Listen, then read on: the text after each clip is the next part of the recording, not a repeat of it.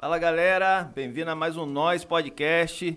Tudo bem com vocês? Para quem não me conhece, meu nome é Vitor Macedo. Estou aqui com meus amigos aqui, Alan Coutinho. Fala aí, Alan. Fala turma, beleza? Alan Coutinho é forte. o Washington Rodrigues. Fala galera, tudo bem? Tamo junto, é nóis. Hein? É isso aí, pessoal. É nóis. Pessoal, estamos aqui hoje com o Marcelo Garcia. Marcelo Garcia, tudo bem? Tudo bom, tudo bom, Vitor, tudo bom, Alan? Washington, um abraço a todos que já estão aí ligados no Nós Podcast. Prazer estar com vocês aqui nessa mesa de debate aqui, de papo. É muito aí. bacana estar aqui com vocês. Beleza, Marcelo. Marcelo é forte também, né? Demais. o Washington, fala para nós. É, Marcelo é cria daqui de, de Gargaú, né? Nascido e criado em Gargaú. De Gargaú. Um cara do povão um, aí. Um cara, um cara nascido e criado no município, um cara super inteligente. E hoje nós vamos ter a oportunidade de aprender muito com esse cara aí. Eu, Isso. que, eu que vou aprender aqui, sempre aprende mais um pouquinho. Marcelo, hoje você está tá trabalhando onde? Tá? Qual a sua atuação hoje em qual o... área do nosso Brasil? Então, hoje eu estou como assessor especial da Prefeitura de Itaperuna.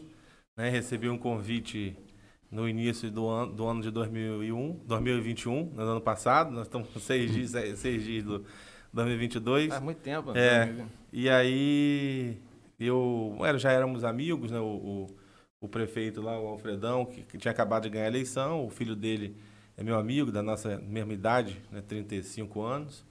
E já era amigo e convidou para estar tá lá atuando, ajudando nessa questão da captação de recursos, dos, dos projetos e dos convênios com o governo federal, com o governo do estado. Uhum. E aí eu decidi então ir para lá, precisa pagar a conta, né? Se chegar a conta no final do mês tem que trabalhar. Tem que trabalhar. E aí a gente foi para lá ajudar na administração, tô lá já há um ano, né, que a gente está lá ajudando aquela cidade, que é uma cidade co-irmã, né? Gente, é. muita gente daqui vai lá, tem questão de saúde, né? Principalmente no verão o pessoal vem para cá, passar o verão. O pessoal vem para cá, né? Então tem essa relação boa, né?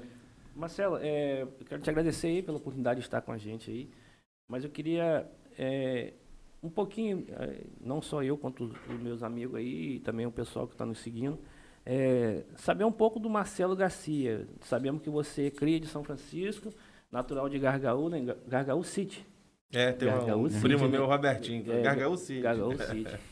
e, eu, eu, e, sei que você tem uma, um, um, passado muito bacana, você tem um, deixou um legado muito bonito no nosso município. E como que essa história começou lá atrás? Você teve a oportunidade de estudar fora do município, é, como que, que é, seguiu esse, esse, essa carreira sua aí, a qual a cada dia que passa você tem crescido? Eu acho, eu costumo dizer que a minha, o início realmente foi em Gargaú, né? eu estudava, uhum. estudei a vida toda ali no, no Colégio Estadual Ercília Mulher de Menezes, né, que é Colégio Estadual de Gargaú.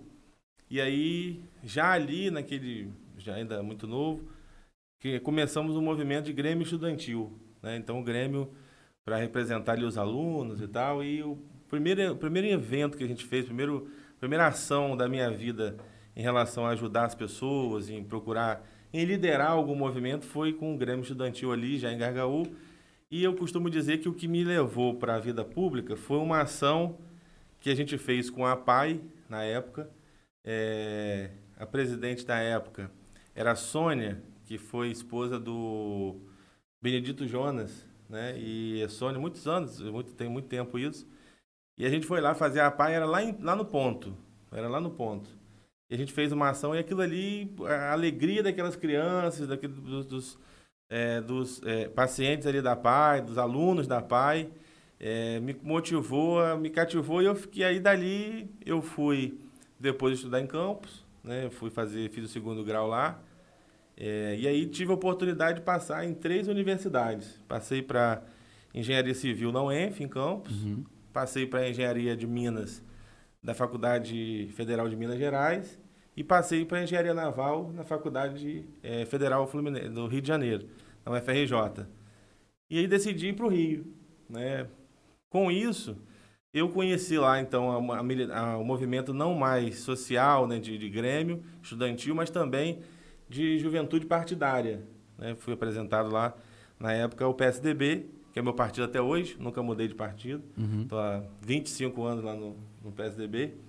E, E aí, é dali eu virei presidente da juventude é, estadual, depois virei presidente nacional, depois aí veio toda a parte da minha militância política.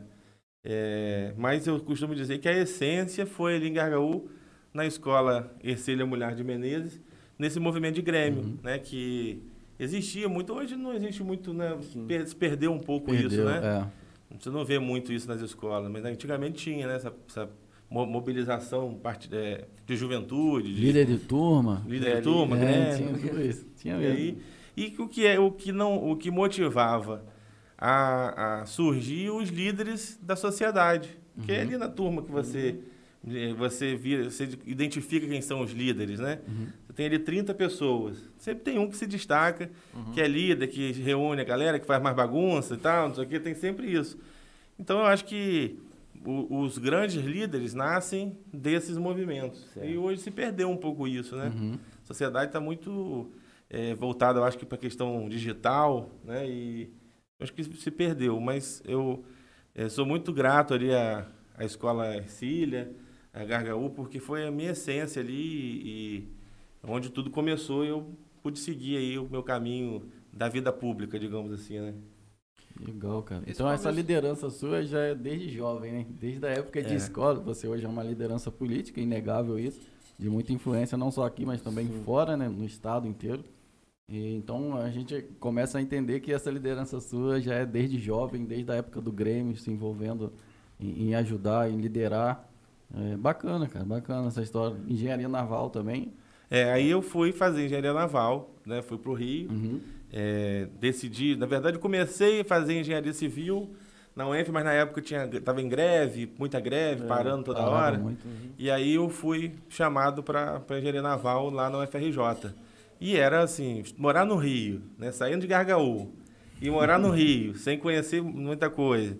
Aí morei uns oito meses, quase um ano, no alojamento da universidade, né? E aí você imagina, Vitor, imagina o que, que eu não vi, vi e não vi naquele, naquele alojamento da Universidade Federal. Eu, em 2003, se eu não me engano, há 20 anos, né? 21, é. 19 anos atrás, eu tinha 17 anos. O FRJ, você está falando? O FRJ, lá no fundão. Então, ah, morei sim. lá no fundão, no alojamento. Imagina. É, por algum, por oito meses. E aí não resisti, fui obrigado a sair, porque saindo de Gargaú, indo é. para lá, logo ver aquela recepção, é. né, aquela, toda aquela pressão total. E aí eu fui, é, é, uma família de amigos de Gargaú, que tinha casa em Gargaú, me convidou, eu fui morar com eles, aí bem, foi melhor, né? E, mas aí, com essa coisa toda lá no Rio, eu acabei militando, é, dando mais oportunidade, mais facilidade para o militar na questão da juventude partidária. Uhum. Então, lá no PSDB, acabei começando a me relacionar, foi onde eu conheci o Eduardo Paes, que é prefeito do Rio hoje, onde eu conheci a André Zito, que foi deputada federal. Tudo Zito da sua época prefeito, Tudo da minha época, do PSDB. E ali uhum. Eu acabei criando um movimento partidário, virei uhum. presidente estadual da juventude do PSDB, membro da executiva nacional, estadual do partido e fazendo faculdade e militando na política, e fazendo juventude partidária. E aí, em 2008, eu era assessor do Eduardo Paes, que era secretário de, de Estado de Turismo. E ele saiu para ser candidato a prefeito do Rio. O governador na época era quem? Era Sérgio Cabral. Sérgio Cabral. E ele saiu para ser candidato a, govern... a prefeito do Rio e eu vim decidir, mesmo fazendo faculdade e tal. Eu, naquele momento eu era vice-presidente nacional da juventude do PSDB. O meu presidente era o Bruno Covas, o saudoso Bruno Covas, que foi prefeito de São, São Paulo. Paulo. Uhum. Faleceu ano passado, uma perda é um amigo, né, um irmão que eu perdi, faleceu no dia do meu aniversário, 16 de maio. E, e ele era o presidente nacional, como ele tinha as ocupações em São Paulo, ele me indicou para ser membro da executiva nacional do PSDB. Então ali foi a minha maior escola, uhum. que eu convivi ali com Arthur Virgílio, um convivi com o Geraldo né? Alckmin, convivi com, com os grandes líderes da política nacional, nacional, por três anos. Foi um divisor de água na Isso sua foi, vida. Foi em 2008? 2007, 2006, 2007. Mas se você tem 35 anos, na época você tinha o quê? 23 anos? É, por aí, né? É, não novo. sei fazer essa conta rápida não, mas... muito novo. E, e então, assim, ali para mim foi, assim, uma grande escola, né? Conviver com esses caras, conviver e poder dar e ter o mesmo voto, né, o mesmo peso de uhum. voto no, no, no, debate. Eu me lembro que o deputado Paulo Feijó, aqui de, de Campos, ele era, ele era do PSDB naquela época. E ele era deputado, mas ele não se ligava muito nessa questão de partido, de, de ser da executiva e tal. E aí, uma reunião da, da executiva lá em Brasília, eu sentado na mesa com uma plaquinha com meu nome e tal, e Feijó sentado atrás. Aí Feijó é, vai e fala assim, agora vai no meu ouvido, você me, me, me mexe comigo, fala assim, agora você vê, né? Catador de caranguejo lá de Gargaú, sentado aqui em Brasília. aí eu falei assim, Feijó, é, é a vida. Então, assim, eu acho que. Aí, ali, para mim, foi um, uma grande escola. Uhum. Né? Eu pude rodar o Brasil inteiro pela juventude, conheci os estados praticamente todos do Brasil. É, passei essa, essa. conviver com essas figuras. Né? E, e aí, a partir dali, aí eu pensei o seguinte: eu preciso voltar para minha cidade. Eu acho que é um momento que eu estou vivendo, é, com as portas em Brasília abertas, com toda a estrutura, eu posso voltar, eu tenho que voltar para minha cidade para ajudar a minha cidade, a levar um pouco disso para a cidade. Uhum. Então foi quando, em, 2000, em 2008, eu decidi ser candidato. Voltei para ser candidato a vereador, foi na última hora, no último momento. Decidi ser candidato a vereador. Pelo e, PSDB. Pelo PSDB. E voltei para São Francisco, tranquei a faculdade, engenharia naval, uhum. e voltei para São Francisco, contra a vontade dos meus pais, todo, imagina, né? todo mundo uhum. contra. E eu voltei, é, fui candidato em 18, em 2008, fiz 444 votos, perdi a eleição. E aí, o então, o prefeito Beto, que tinha acabado de ganhar a eleição, uhum. me convidou para ser secretário. Né? Era um... E aí foi onde a gente realmente desempenhou esse papel, esse trabalho. Então, eu, eu costumo dizer o seguinte: esse, esse período de Rio de Janeiro, de Brasília, foi assim um, uma grande oportunidade que eu tive na minha vida de, de poder conhecer pessoas, de poder é, receber orientação, ver como que as pessoas atuavam. Foi muito bacana essa parte da minha, da minha história para poder me formar o que eu sou hoje. Né? Eu acho que ali foi uma grande essência da política. Uhum. Acho que Gargaú foi essa essência para me mover a estar é, no movimento público, no, de alguma forma, e aquele período ali de, de juventude, de partido, de Brasília, foi que me deu a motivação de eu entrar realmente e, e viver a vida pública como candidato, como secretário uhum. e, e, entender que aquilo ali era o que eu gostava de fazer mesmo, né? Então, foi esse que me deu esse clique, né? Massa, cara. A vida pública, a gente sabe que a vida pública é, é você fica exposto, fica a sua família fica exposto, todo mundo fica exposto. Às vezes até a sua sua particularidade, isso não te incomoda não? É, eu acho que isso é, é, o, é o preço, né? Costumo dizer que a política tem algumas tem um lado bom e um lado ruim. O ônus e o bônus. É o ônus e o bônus. Esse é um dos, um dos ônus, né? Que é você. E, mas quem está, assim, no caso, meu caso, o caso de quem está na vida pública, quem vai se expor para ser candidato, para ocupar algum cargo público, tem que estar tá preparado para receber para receber essa, essa cobrança, essa exposição, essas críticas. Uhum. É, falam coisas que não são que não são verdades, falam de você, você tem que estar tá preparado. O mais difícil é a família. O mais difícil é a família, que a família não acompanha esse ritmo, né? É, eu mesmo passei por uma situação aqui, né, que aconteceu comigo. Eu tenho uma avó na época com 90 anos. Então, ela, quando recebeu, viu a notícia, se assustou. Né? A família não está preparada para receber, entender o, como é que é o jogo. Mas a gente que está na vida pública tem que estar tá preparado, tem que estar. Tá... Eu não tenho dificuldade em relação a isso. Mas sofro porque a família também a gente sabe que não está é, nesse ritmo, não acompanha o ritmo, não tem jeito. Mas verdade. que é verdade, é, não tem jeito. Aí, Marcelo, na época você perdeu a eleição, você fez, foi bem votado pela primeira vez, 444 votos, não é isso? Foi. E aí você recebeu um convite de ser um secretário. Qual a parte que você. Aí eu fui para a Secretaria de Planejamento e Obras, né? Na época Sim. juntou as secretarias e eu fiquei nessa, nessa parte. E a gente foi desenvolver esse trabalho nessa secretaria. E teve êxito. É, eu acho, eu acredito que sim, porque a gente fez.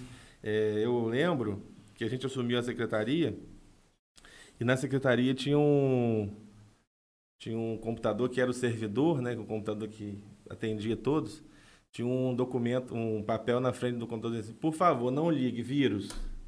Era a informação que tinha, logo a gente que assumiu. E assim, eu, eu é, inexperiente no sentido de, da, vida, da administração pública. Nunca uhum. tinha sido secretário, nunca tinha passado por, esse, por essa fase. Tinha a, a relação política, mas não tinha experiência. E aí a gente começou a desenvolver, construir um trabalho para colocar a Secretaria de Planejamento num formato que até então não era. Secretaria de Planejamento até então era uma secretaria que cuidava de orçamento, de PPA. E aí eu quis dar um foco para a Secretaria de Planejamento como uma secretaria de captação de recursos, uhum. de buscar recurso fora. Foi onde né? você usou os seus conhecimentos. E aí, usando o, o nosso conhecimento, usando os contatos de Brasília e do Rio, a gente conseguiu trazer, é, um, para a época, um recurso considerável. Eu fico muito feliz porque coisa boa é quando você deixa legado, né? E até hoje a Secretaria de Planejamento tem esse perfil que foi um perfil que a gente construiu lá no meu período. Né? A gente uhum. trouxe, inclusive tem servidores que estão até hoje que foi na, que começou comigo, né? Legal. Então é, essa é a grande é a grande resposta de que o trabalho foi bom, uhum. né? A gente deu colocou num caminho e depois quem veio seguiu o caminho que é muito difícil na política. Né? Todo mundo quer mudar, né? Então, mas o trabalho era bom. Por, por isso que Mudar ficou, o time que está é, ganhando. Né? Não, não, não tem jeito, tem não jeito. perde. Agradecer o pessoal que está que tá acompanhando. Já deixa seu like aí, pessoal. Sim. Se inscreve no canal aí, quem, o pessoal que está curtindo aí, estamos bombando no YouTube. Aproveitar aí também, pessoal do Instagram. Você que está aí no Instagram aí, ó. Vai lá pro YouTube lá, Nós Podcast. E se inscreve no canal, dá curtida, que eu vou terminar essa live aí no Instagram. E vai todo mundo lá pro YouTube lá dar aquela força pra gente. Nunca te pedi nada. É. Pô, faz isso não, vai, vai lá pro YouTube lá e ajuda a gente lá. É... Valeu, tamo junto. Marcelo, aí você foi, você ficou como, como secretário por qual período? Marcelo? Eu fiquei de 2009 a 2011. Aí você fez, você fazia essa ponte é, São Francisco, Rio, Brasília, para captar recurso aí na época. Eu, assim, o, o, o, eu sempre achei o seguinte: onde você está, hum. você tem que, tem que entender que você tem que ter um objetivo. Né? Você ocupa um espaço, no caso, você ocupava, ocupava um espaço público, pago com recurso público, e você precisava dar um, um, uma satisfação a quem é seu patrão, no Sim. caso, a população. Uhum. Você precisa dar, dar, esse retorno. Então eu ficava imaginando assim: eu preciso chegar ao final eu preciso olhar para trás e falar assim, eu deixei alguma, Sim. eu fiz alguma coisa. Eu tenho que justificar meu salário, tenho que justificar o salário, né? Uhum. Justificar a estrutura que está aqui, que está funcionando. E aí é, a gente é, tocou a secretaria dessa forma, a gente fez é, várias, várias ações que eu considero que são, foram muito importantes. Né? Eu acho que a gente tinha que ter um olhar para a cidade, um olhar de cidade que cresce, um olhar da cidade que vai para frente, né, um olhar grande da cidade. A gente tem que parar de achar que é, trocou a lâmpada, está muito bom é isso, está uhum. ótimo, trocou a lâmpada, não está mais escuro. Não, a gente tem que ter mais do que isso. Nossa cidade merece muito mais do que isso. Então eu, eu fui para a secretaria com esse olhar. Então o meu objetivo eram dois: eram captar recursos, colocar a estrutura que a cidade não tinha. Uhum. E aí eu comecei. Você imagina uma cidade que não tem uma rodoviária, uma cidade que não tinha uma delegacia, cidade que não tinha um, um, um posto de previdência social, né? a cidade não tinha um equipamento cultural. E aí a gente começou a querer tirar isso do papel. Não, não podemos falar que a cidade é cidade se não tem delegacia. Era, uma, uhum. era ali do lado do, do, do, Itaú ali, ficava ali, a gente conseguiu a delegacia legal, construiu a delegacia legal. Pode pensar na cidade que não tem rodoviária. A gente começou o projeto da rodoviária. Não, até agora não funciona, mas, mas a gente, lá atrás a gente sonhou que a uhum. cidade precisava ter uma rodoviária, né? É, um equipamento cultural. Você quer receber uma, uma autoridade, você quer fazer um teatro, quer fazer um encontro, você tinha que usar a estrutura ou do colégio estadual, ou de, de, salões de festa, ou grupo. Então, a prefeitura não tinha uma estrutura. A gente começou o projeto uhum. de ter um teatro, né, com toda uma estrutura, com, com uma área para exposição artística e tal. Então, a gente, a gente começou esse sonho, né? Uhum. O centro da cidade não tinha uma escola municipal. São Francisco, o centro, a escola era em Macuco, a mais próxima. Então a gente tirou do papel o centro da cidade, passou a ter uma escola que foi é, a escola Professor Erval. Uhum. Isso tudo foi sonhado conosco, na época a secretária de Educação era Deis, depois é, assumiu a Iara, Então, eu acho que a gente começou a olhar São Francisco um olhar de cidade, uhum. né? Não com um olhar, talvez, de município, mas com um olhar de cidade, cidade grande, que quer crescer, que quer ir para frente. E um outro, um outro projeto que acabei não conseguindo fazer era construir, né, deixar pronto o distrito industrial. Né? Era uma zona de negócios, ou o nome que fosse mais interessante. Isso eu não consegui, até hoje ninguém também colocou isso em prática, ou tentou, pelo menos nem, nenhum movimento eu vejo, mas a gente chegou a ter uma parceria com a Codim, que era a Companhia uhum. de Desenvolvimento, é a Companhia de Desenvolvimento do Estado, para colocar isso em prática. Porque eu imaginava o seguinte, você tem que preparar a cidade, você tem que ter o básico, né? Uhum. Você tem que ter coleta de lixo, tem que ter água, tem que ter esgoto, né? Mas tem que ter energia. E aí você tinha a eólica que veio para cá para a gente deixar de ser ponta de linha, a gente passou a produzir energia aqui. É... Então, mas é, além de você ter o base, tem que começar a preparar a cidade. Eu preciso receber uma empresa. Como é que ela, onde ela se instala? Qual é a área, qual é a área em São Francisco? Qual é a área da nossa cidade que a gente pode oferecer para um empresário? Uhum. Vamos dar um exemplo aqui. Imagine que o, o dono da Tramontina queira construir uma fábrica em São Francisco. E aí precisa, como contrapartida de área, precisa de algum, de algum incentivo e tal. Você vai ter que tratar isso de forma muito isolada. E na administração pública, você não pode fazer uma coisa para uma pessoa e não fazer para outra. Uhum. Por que, que eu vou dar para Tramontina e não vou dar para um outro que queira vir? Uhum. Então, tem que ser um negócio genérico, um negócio que seja para todos. Você precisa começar a trabalhar. Isso eu não consegui na época, não deu tempo.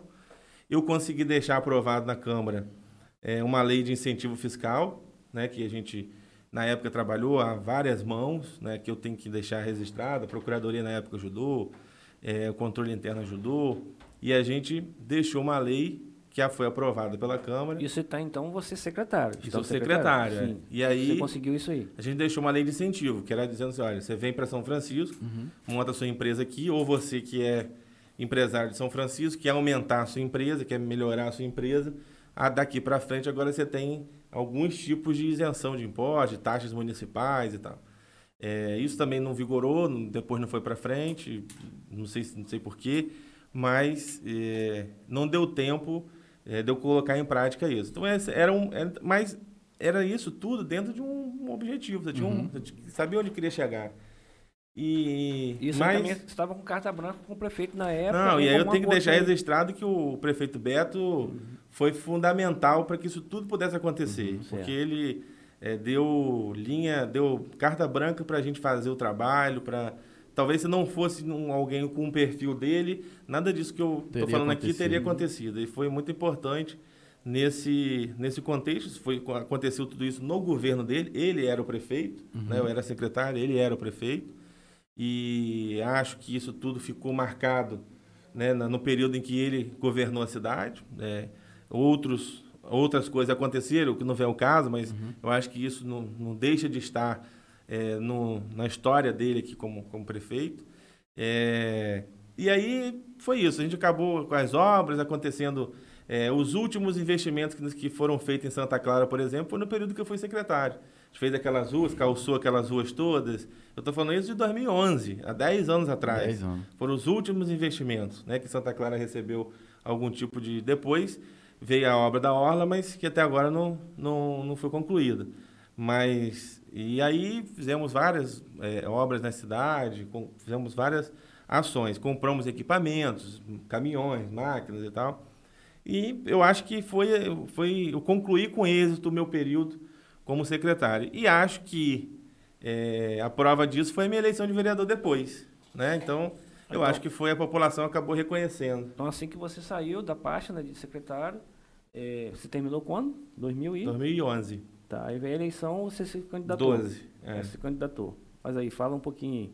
Você aí, candidatou, veio... Uma transição do executivo, é, né? Você estava é, na parte sim, mais executiva e veio para o legislativo. legislativo. É, eu, eu... Aí já foi 2012, eu não estava mais secretário a gente foi para a eleição, né? disputar a eleição. Uma eleição difícil, porque era uma eleição com dois vereadores do meu partido, que era o PSDB, né?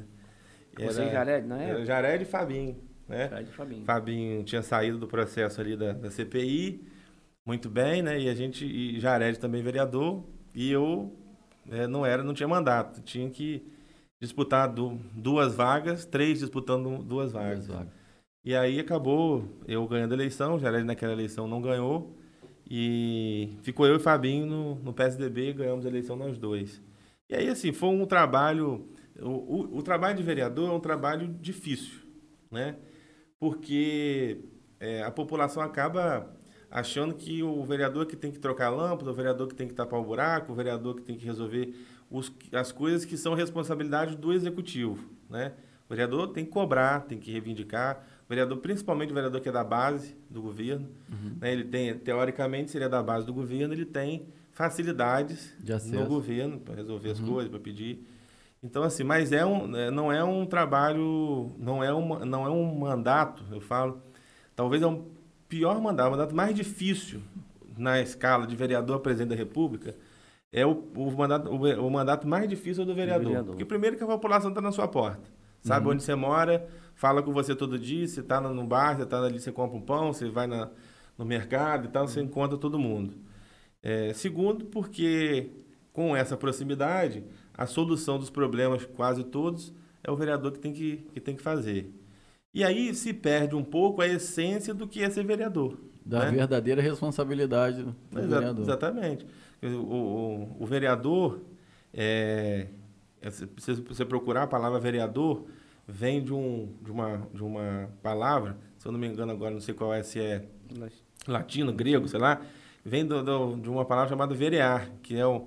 Verear seria os caminhos que eles encontravam, abriram os caminhos dentro do deserto e tal, que é verear, passar pelos caminhos. Então, significa você apontar os caminhos, uhum. mostrar para o executivo, que é quem executa, quem resolve, uhum. como, resol como resolver aquele problema, uhum. né?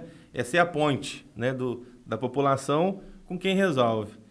E, e, além disso, você tem a função de, de fiscalizar, fiscalizar, né? Uhum. E de legislar, que é o principal, uhum. né? O, o, poder legislativo. E nesse, você tem... e nesse período, Marcelo, você conseguiu ter algum projeto como, vereador, como vereador é, é, alguma, alguma lei que você pôs lá e, e, e teve êxito?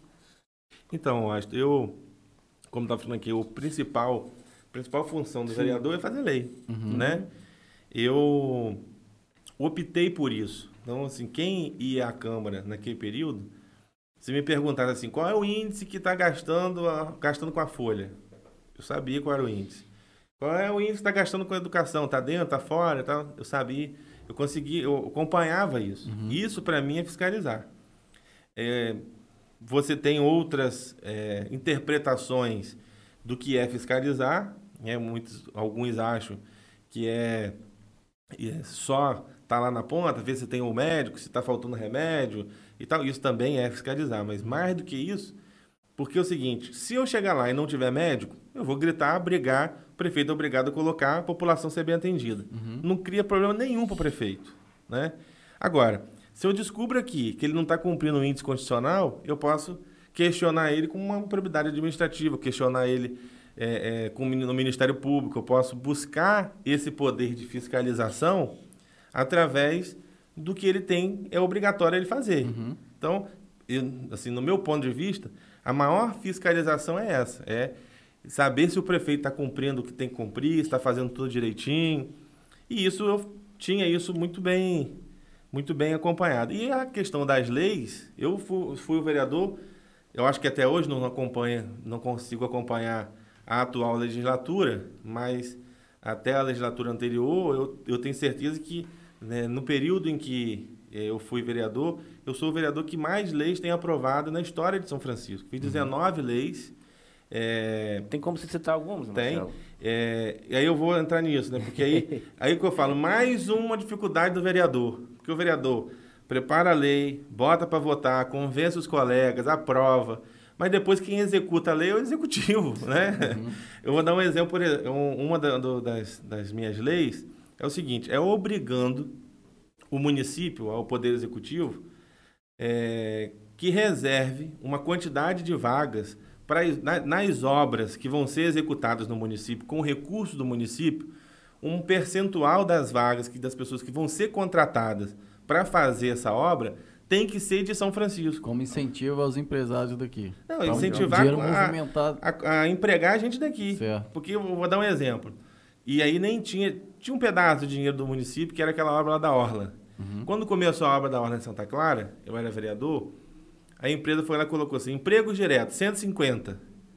A empresa vinha, trazia ônibus, alugou casa aqui e trouxe gente de fora. Uhum. Uma ou duas pessoas de São Francisco foram empregadas naquela obra.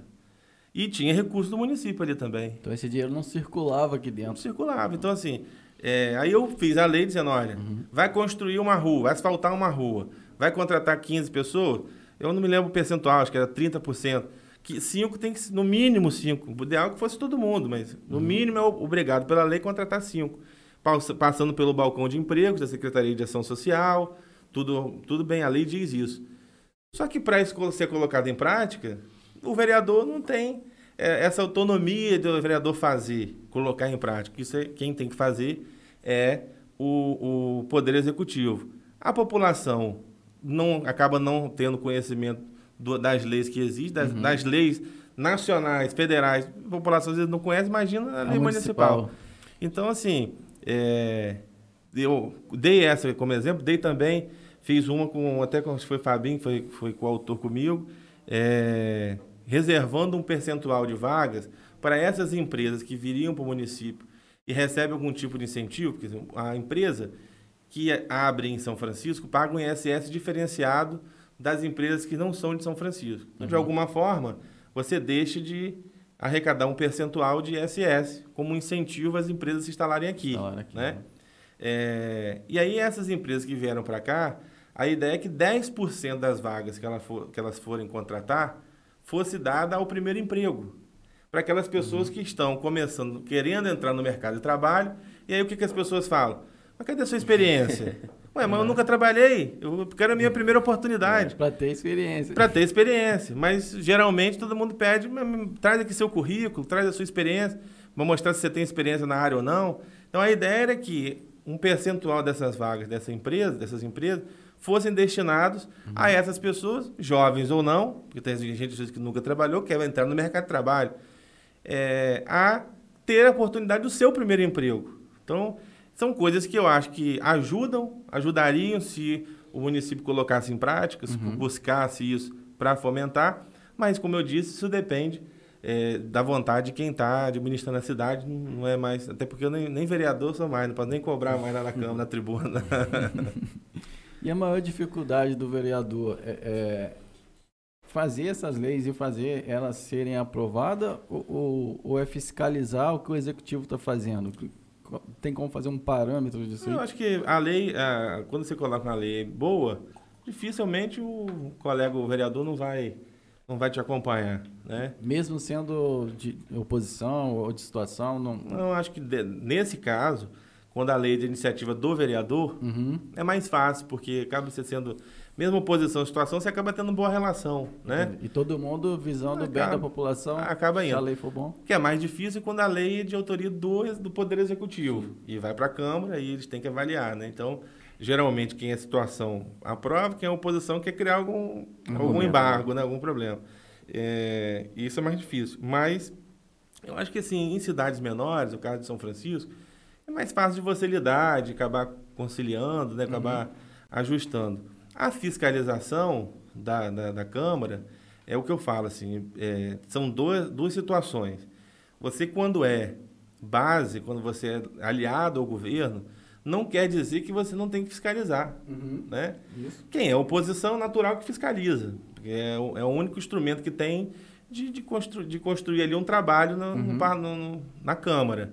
Mas quem é base pode fiscalizar, não tem problema fiscalizar. Eu acho que é melhor. Eu era base e fiscalizava e ajudava. Quando eu via que estava por um caminho, um caminho. No último, 2000 e, 2011, não, 2000, já tô, foi 2016 foi meu último ano de vereador. Em 2015, fiz um discurso na, na, no tema livre dizendo o seguinte: olha, o governo não consegue, se não cortar o que tem que cortar, não consegue, não fecha o ano vai levar um resto a pagar aí de quase 14 milhões para o ano de 2016. E no final, deu o que eu falei.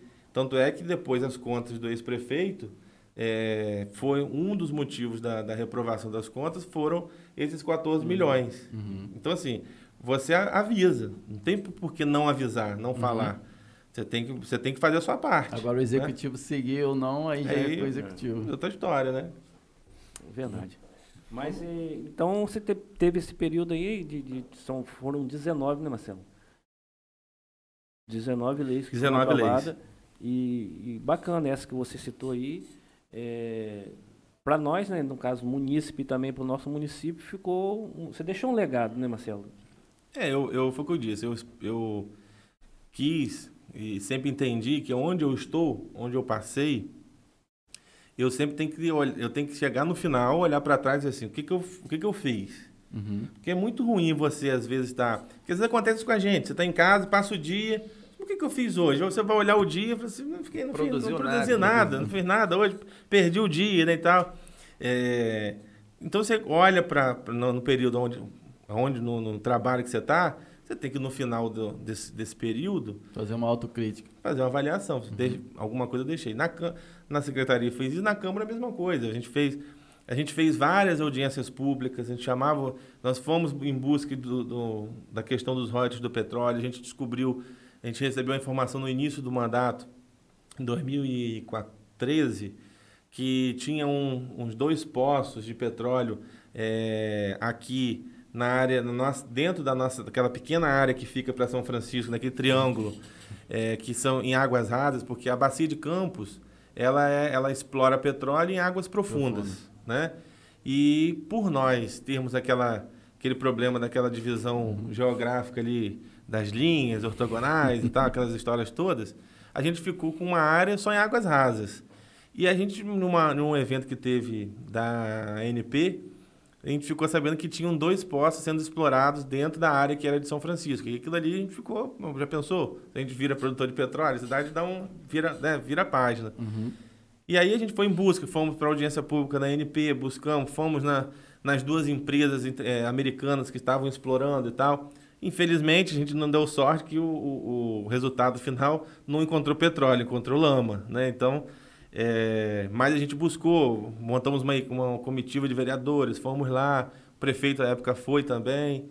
É, depois fizemos uma audiência pública sobre a questão dos bancos. Aqui a gente tinha um problema, tem ainda, né? Mas naquele caso tinha um problema grave ali com a Caixa Econômica, que estava num prédio que era um prédio que não dava mais, a Caixa Econômica uhum. atendia muitos clientes, a gente precisava de uma, de uma, de uma nova agência. É, junto com isso a gente brigou para que a gente tivesse mais uma lotérica, porque a gente ainda, ainda precisa, mais agora precisa. É, a lotérica não avançou, mas a, a Caixa, a, a, nova sede, né, a nova, nova agência foi construída. Eu me lembro até que o, alguém falou assim, ah, mas a gente está lutando isso há muito tempo, não vai conseguir não. A Caixa nunca vai querer sair dali e tal. Só, vamos, vamos lutar, vamos, vamos para cima e tal. A gente foi a Brasília, na época o, o deputado Paulo Feijó era, era deputado, foi a Brasília, falou com o vice-presidente da Caixa, a gente conseguiu andou. Fruto de um trabalho da Câmara, uhum. né? De uma Câmara da Câmara que buscou audiência pública, que não tinha, naquele momento, nada do Executivo. Foi a Câmara, como Casa do Povo, como representante da população. A gente buscou ali os vereadores, todos envolvidos, a gente fez aquele, aquele movimento e acabou dando resultado. Né? Uhum. Então, eu acho que é isso. A gente precisa é, olhar para trás e falar assim: a gente, eu passo ali, vejo a, a, a Caixa Econômica e falo assim: tem um pouquinho do meu trabalho aqui. né? Isso é gratificante, uhum. né? Eu passo, vejo um monte de rua calçada, tem o meu trabalho aqui. Então, isso vai, isso que vai motivando. Né? Depois da prefeitura, eu, depois da Câmara, né? Eu acho que esse trabalho, é, com certeza eu deixei, eu deixei a minha marca lá, o meu, a minha contribuição como, como vereador da cidade. É uma honra para qualquer cidadão ser vereador, ter seu nome ali é, eleito pela população, uhum. né? E é, com certeza eu não me arrependo, acho que fiz um bom trabalho como vereador e, e a vida a vida seguiu, né? E aí... depois, depois do seu mandato dos quatro anos de, de, de vereador, aí você veio a reeleição a vereador de novo, Marcelo? Não, aí eu fui candidato a prefeito. Sim. Em 16. 2016. Candidato a prefeito. Eu e Fabinho, Fabinho foi meu vice. Certo. Né? E, e, e a população, naquele momento, a população entendeu precisava fazer uma mudança, mudou, elegeu na, naquela eleição a Francimara, né? Acabei, perdi a eleição, mas é, levantei e levei né, essas bandeiras, uhum. ideias que eu acreditava e acredito até hoje, porque o que eu pensava lá em 2016 eu só aperfeiçoei, mas continuo pensando a mesma coisa. Para uhum. mim, eu mantenho todas as minhas ideias de 2016, não mudo nada. Eu acho que é, tudo aquilo ainda está vivo. Né? Não, mesmo tendo oportunidade, quem está tendo oportunidade, eu uhum. acho que as minhas críticas lá de trás continuam as mesmas. Não, não consegui mudar nenhuma. Então, no caso, você veio, veio, veio candidato a vereador pela primeira vez, 444 votos, não conseguiu se eleger, você foi secretário de planejamento, em seguida você foi o vereador, quantos votos você fez, Marcelo, como, como, como vereador? Fiz 898. Isso pelo PSDB também. Pelo PSDB também. E aí você veio candidato a prefeito. Prefeito. É, e depois você, por último, você veio candidato a vice. Aí agora candidato a vice-prefeito com o Pedrinho, né? Vice. Então você é. tem uma bagagem uhum. de excelência aí para. Eu costumo dizer o seguinte: embora tenha perdido, tenha perdido as duas eleições de executivo, uhum. mas eu estava nas duas eleições ao lado da maioria da população. Certo. Porque na eleição de 2016, a maioria da população não votou com quem ganhou. Né? Embora uhum. é, eleição ganha quem tem maioria, mas a maioria, por conta de ter três candidatos, uhum. estava na, num lado contrário. E em 2020, a mesma coisa, eu, eu estava do lado certo, digamos assim. Sim. Porque é, a maioria da população também não votou em quem ganhou a eleição. Uhum. Né? Foram três candidatos novamente. É, ganhou, mesmo não tendo a maioria da população, acabou uhum. ganhando porque tinha a maioria dos votos né, na divisão. É. Então eu acho que eu escolhi em 2016 e escolhi em 2020 e está do lado certo né, da história e acho que a população também concordou comigo. O que, que você espera para os próximos anos de São Francisco? O que, que você projeta aí pela sua visão política é, aguçada? O que, que você vê para o futuro do município? Olha, eu acho o seguinte, que... Olha um pouquinho, Marcelo, desculpa aí. Antes de Marcelo responder essa pergunta aí, aí você veio, né, Marcelo, candidato, né, pela vice-prefeito, vice né, pela última, e aí você é, é, seguiu outros horizontes. Aí onde que vai chegar na sua pergunta uhum. No caso, você avançou, você foi, voltou para o Rio ou... É, depois da eleição de, da, de 16, em 19, Sim. eu fui para... Eu fui, virei diretor do interior da Fundação Leão 13, convite do então vice-governador Cláudio Castro, ah, que hoje virou, virou governador. governador. Uhum. Mas na época ele era vice-governador, a, a, Fundação Leão 13 era ligada a ele, e ele me convidou para ser diretor do interior. Né? Uhum. Cuidavam de 76 cidades do estado, é, só não cuidava da Baixada Fluminense e da região metropolitana ali, Rio, Itaboraí, uhum. São Gonçalo. Então 76 ficou na sua mão. 76 comigo. Uhum. E aí a gente, mais uma vez, do, do zero, né, a gente pegou ali o governo é, acabado do, do, do, pesão, não tinha nem cadeira para sentar. e aí a gente teve que fazer um trabalho lá na fundação e buscar. Né, eu sou grato porque hoje eu tenho a oportunidade de voltar a andar em algumas cidades do estado e poder reencontrar aquelas pessoas e, e, eu fui eu fui ser diretor, mas como era do interior e geralmente o diretor do interior era do Rio, não entendi, não conhecia o interior. E aí eu parti, olha, eu preciso reestruturar. Cada cidade tem um núcleo da Fundação Leão 13, uhum. né? Um atendimento da Fundação Leão 13. E aí eu fui para eu fui para reestruturar esses esses núcleos. A gente tinha tinha núcleo que não tinha mesa e cadeira, não conseguia atender ninguém. E o Estado também sem dinheiro. O Estado começando ali aquele início é, difícil, tudo, tudo com problema, o Estado sem dinheiro.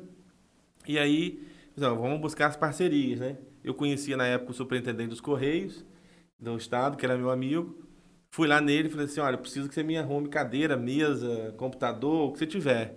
Você faz um, um ofício, vem para cá, eu vou, eu vou te ajudar. Eu sei que com uns 15 dias a gente conseguiu um caminhão de, de, de cadeira, de mesa, que para eles já não davam, não estavam servindo mais, mas para a uhum. gente servia. É, computador, e aí eu comecei a atender alguns núcleos, né, para a gente é, levando cadeira, levando mesa e tal, consegui reestruturar e, e partir para visitar as cidades. Né? Acho que esse foi um pouco do diferencial.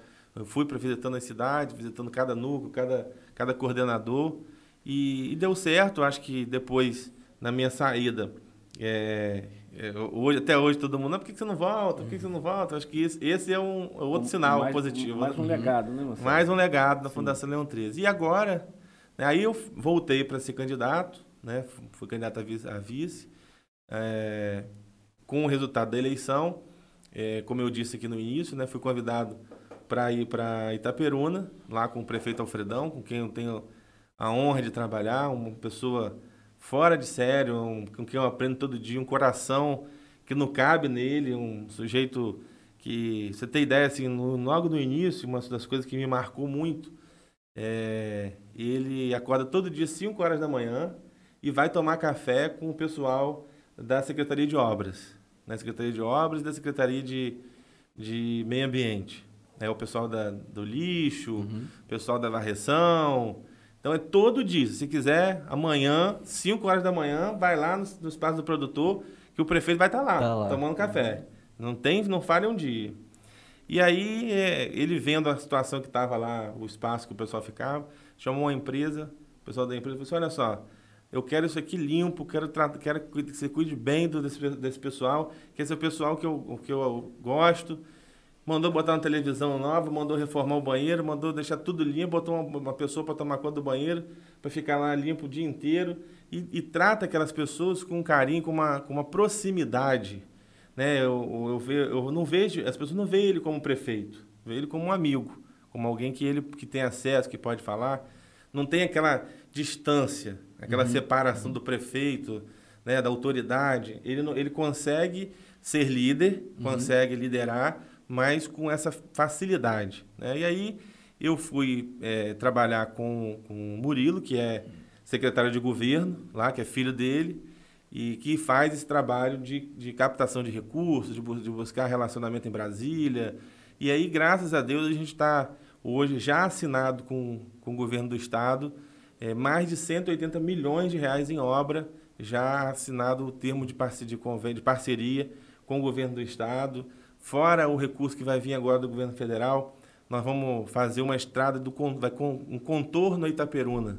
Na chegada é, é um, ou na saída? Na saída, na saída, na, chegada na saída, né? que vai, não precisar passar por dentro. Não vai passar mais por dentro. Porque a gente fez um. é antigão, né, Marcelo? é, um, é uma ali, demanda é, antiga de. Itaperuna. Uhum. A gente fez um levantamento, as carretas do Porto do Açu passam dentro de Itaperuna para ir para a Bahia. Certo. E a gente tem hoje um, algo em torno ali de 800 carretas dia passando dentro, dentro de, Itaperuna. Então, foi feito agora um, todo um, um, um, reurbanização ali do centro, Isso. asfalto novo, uhum. né, e tal, o, o DENIT fez. Mas aquilo ali, se continuar dessa forma, não daqui a um tempo né? não vai aguentar. E aí a gente chamou o pessoal da Prumo, né, a empresa, uhum. vou mandar um abraço aqui pro, pro, pro Caio, que é o superintendente lá, a gente chamou a, a Prumo, e a gente tinha notícia que isso iria aumentar. E aí a notícia que a Prumo nos dá é o seguinte, olha, a gente já opera no limite do terminal de cargas do Porto do Açu. Se o navio quiser parar mais lá, não consigo mais atender. Então, o terminal de cargas está uhum. no limite. E a gente já começou uma obra para duplicar o tamanho do, do, do, terminal de carga do Porto do Açu. E isso aqui, daqui a dois, três anos, vai estar tá funcionando. E a, e a probabilidade da gente chegar a 1.500, 1.800 carretas dia é muito, muito próxima. E aquilo assustou. Né? Se 800 carretas dá aquele transtorno, imagina 1.500. A gente pegou essa informação lá do, do, do da Prum, facilitou, porque a gente deu uma, um argumento para a gente. Nós fomos uhum. para o DENIT, Murilo organizou essa reunião lá. E fomos no DENIT e, e conseguimos que o DENIT aprovasse o projeto. Foi reformulado o projeto. Agora, no orçamento do ano que vem, de do, do ano que vem, desse ano, desse ano. de 2022, a gente conseguiu aprovar lá uma, uma emenda é, de relator com o deputado Hugo Leal de 140 milhões só para essa obra do governo federal. Bacana. Se você pegar o governo do estado com o governo federal, mais de 300 milhões de, de investimento que deve acontecer. A gente fala deve porque ainda está nas mãos do governo federal e do uhum. governo do estado. Né? Tem o, o, o, termo assinado, mas é só tem que concretizar, começar a obra, né? Tem só acredita quando começar a obra. É, isso aí, Marcelo, tudo é fruto também do seu conhecimento. Sim, a gente tem ajudado muito lá, né? O Murilo, Brasília, Rio, que é o secretário de governo, tem esse tem esse know-how, tem tá, uhum. tá fazendo esse trabalho e a gente junto vai ajudando, abrindo caminhos também, abrindo portas. E eu estou muito feliz de poder contribuir, uhum. né? Porque não, não só pela cidade, também pela cidade, mas pelo grupo político que, que governa hoje Itaperuna. Eu, eu, assim, fico vendo, às vezes a gente vê pessoas até em outras cidades, cidades até menores, que ganha um, um status de secretário, alguma coisa, parece que é o dono, da, dono do mundo. Semideus. Né? E a gente vê, às vezes, pessoas que têm toda, todo o poder e são pessoas que estão na relação ali direta com a população, com o povo. E eu estou muito feliz de estar lá, de estar ajudando. Né? Estamos construindo agora outros projetos, que também serão projetos importantes. E, e eu fico feliz, né? apesar de, de quando posso, né, tá ajudando, abrindo alguma porta para o município, né, ajudando. Quando está em alguma, alguma relação, eu estava contando para o outro dia que agora uns 15 dias mesmo encontrei com uma autoridade do município né, de São Francisco lá no Rio e o que a gente pode apresentar, o que pode falar, o que pode eu, abrir. Eu ia falar justamente isso. É, para a gente, é, para o cidadão do município, é um pouco frustrante ver você, um cara com ideias, com acesso, é, tá trabalhando e levando esse, esse, todo esse recurso para outro lugar e não para o nosso município, né? Então, para a gente, agora que eu estou te conhecendo mais e vendo que a sua influência, tudo que você consegue fazer, então é realmente para a gente é um pouco frustrante ter ter uma pessoa assim do seu gabarito, do seu conhecimento político, do seu, do seu influência, né, no mundo da política, tá levando todo esse recurso para uma outra cidade e não para cá. Mas aí a gente fica mais aliviado quando você diz que quando pode é, a gente faz verdade, a ponte. Como eu disse, eu, eu, a, minha, a minha essência, a minha relação é com São Francisco. Assim, uhum.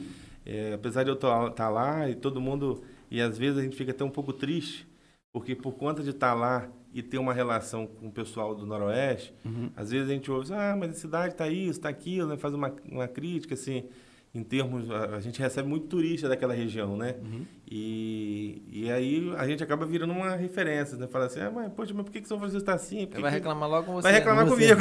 eu só eu tô aqui, não tem nada com isso. então, assim, é, mas o que a gente pode, a semana, há uns 15 dias atrás, um mês atrás talvez, foi no dia acho que 5 de dezembro, a gente conseguiu trazer aqui o, o, o RJ para Todos, que é um programa social do governo do estado foi lá no barracão, né, com uma queda do município. Eu acho que assim, é, podendo ajudar, a gente está agora, é, o deputado Jair Bittencourt está trazendo um, uma estrutura de patrulha mecanizada para o município, para ajudar os produtores, para ajudar as estradas. O que a gente pode conseguir com as pessoas que a gente conhece para trazer, para ajudar, eu acho que a gente tem que, tem que fazer, uhum. tem que ajudar, independente da questão política. Eu não, como eu disse, não eu estava no outro lado, né? Tanto em 16 quanto em 20. Uhum. Continuo do outro lado, porque eu acho que a política de São Francisco precisa ser maior. A gente precisa pensar a cidade maior, né? De pensar que a cidade precisa. Precisa. Quebrei não, nada não. Não quebrou não, tá funcionando ainda. Vou botar em cima. É, Vai botar aqui em cima? Vou botar na é, mão dele tá ali. Eu eu acredito que a nossa cidade precisa ir para frente como eu falei, eu tenho um olhar de cidade. Estava dando um exemplo, falando com o Austin aqui nos bastidores. Você pega, por exemplo, a questão da ponte da integração, né? E aí, às vezes, por que, que eu não, por que, que eu não tô, não tenho, não tenho o pensamento de não tão, não sou aliado de quem hoje governa a cidade? Você pega, nós, nós queremos crescer, nós precisamos da ponte da integração. A ponte da integração está parada. Você, ah, mas precisa de um deputado. Eu acho que, que o deputado é importante, mas mais do que o movimento do deputado, que, que eu acho que nesse ano vai ser considerado pela população um movimento político, porque é ano da eleição. É, esse ano é um ano eleitoral. Ele tinha que trabalhar uhum. o trabalho que tinha que ser feito antes. Entendeu? Qualquer movimento de qualquer deputado esse ano, no meu ponto de vista, eu acho que da população como um todo, é um trabalho visando a eleição. Oportunista. Né? né? Oportunista. Então, o que, que tem que ter? O movimento é de quem governa as cidades o município aqui, com as autoridades políticas de São Francisco, somar as autoridades políticas de São João da Barra, somar as autoridades políticas de Campos, esses três municípios se envolver, porque isso interessa aos três, uhum. e procurar o governador. Governador, olha só, o desenvolvimento da nossa região passa por isso. Eu preciso ligar o Porto do Açu às pedras ornamentais lá do Espírito Santo. Eu preciso ter essa relação. Preciso ter uma relação de turismo aqui com São João da Barra, com Campos, isso precisa. E, o governador, e hoje o governador tem dinheiro. Né? O governador é, passou de 2021 para 2022 com mais de 20 bilhões em caixa. Então tem dinheiro. Uhum. O porquê que isso não aconteceu ainda, eu, não, eu, sinceramente não sei. Mas não vejo movimento político, força política, da nossa cidade. Estou falando aqui porque né, né, eu voto aqui, nossa uhum. relação política é aqui. Não vejo movimento político nenhum dia interessado de que isso aconteça. Não tem que esperar ninguém. A, a, a representação política de São Francisco precisa ir para frente. Precisa querer, querer que isso aconteça. Então eu não posso, é, é, eu não posso concordar, é, pode ter os acertos, tá, mas não posso concordar com quem governa a nossa cidade sem pensar no futuro, sem pensar que a nossa cidade precisa ir para frente, precisa crescer, precisa ser uma cidade grande. Uhum. Né? É, São Francisco hoje vive, está vivendo da força dos são franciscanos, sem depender de nenhum incentivo do poder público. Você vê a cidade crescendo, ah, o exemplo aqui são vocês, né? O investimento que vocês fazem, que vocês acreditam em São Francisco, estão né? apostando na cidade. A gente vê o comércio crescendo com casa e vídeo, com americanas, mas isso é vindo fruto do, do, do São Franciscano que acredita aqui na, na, na nossa cidade. Não tem incentivo.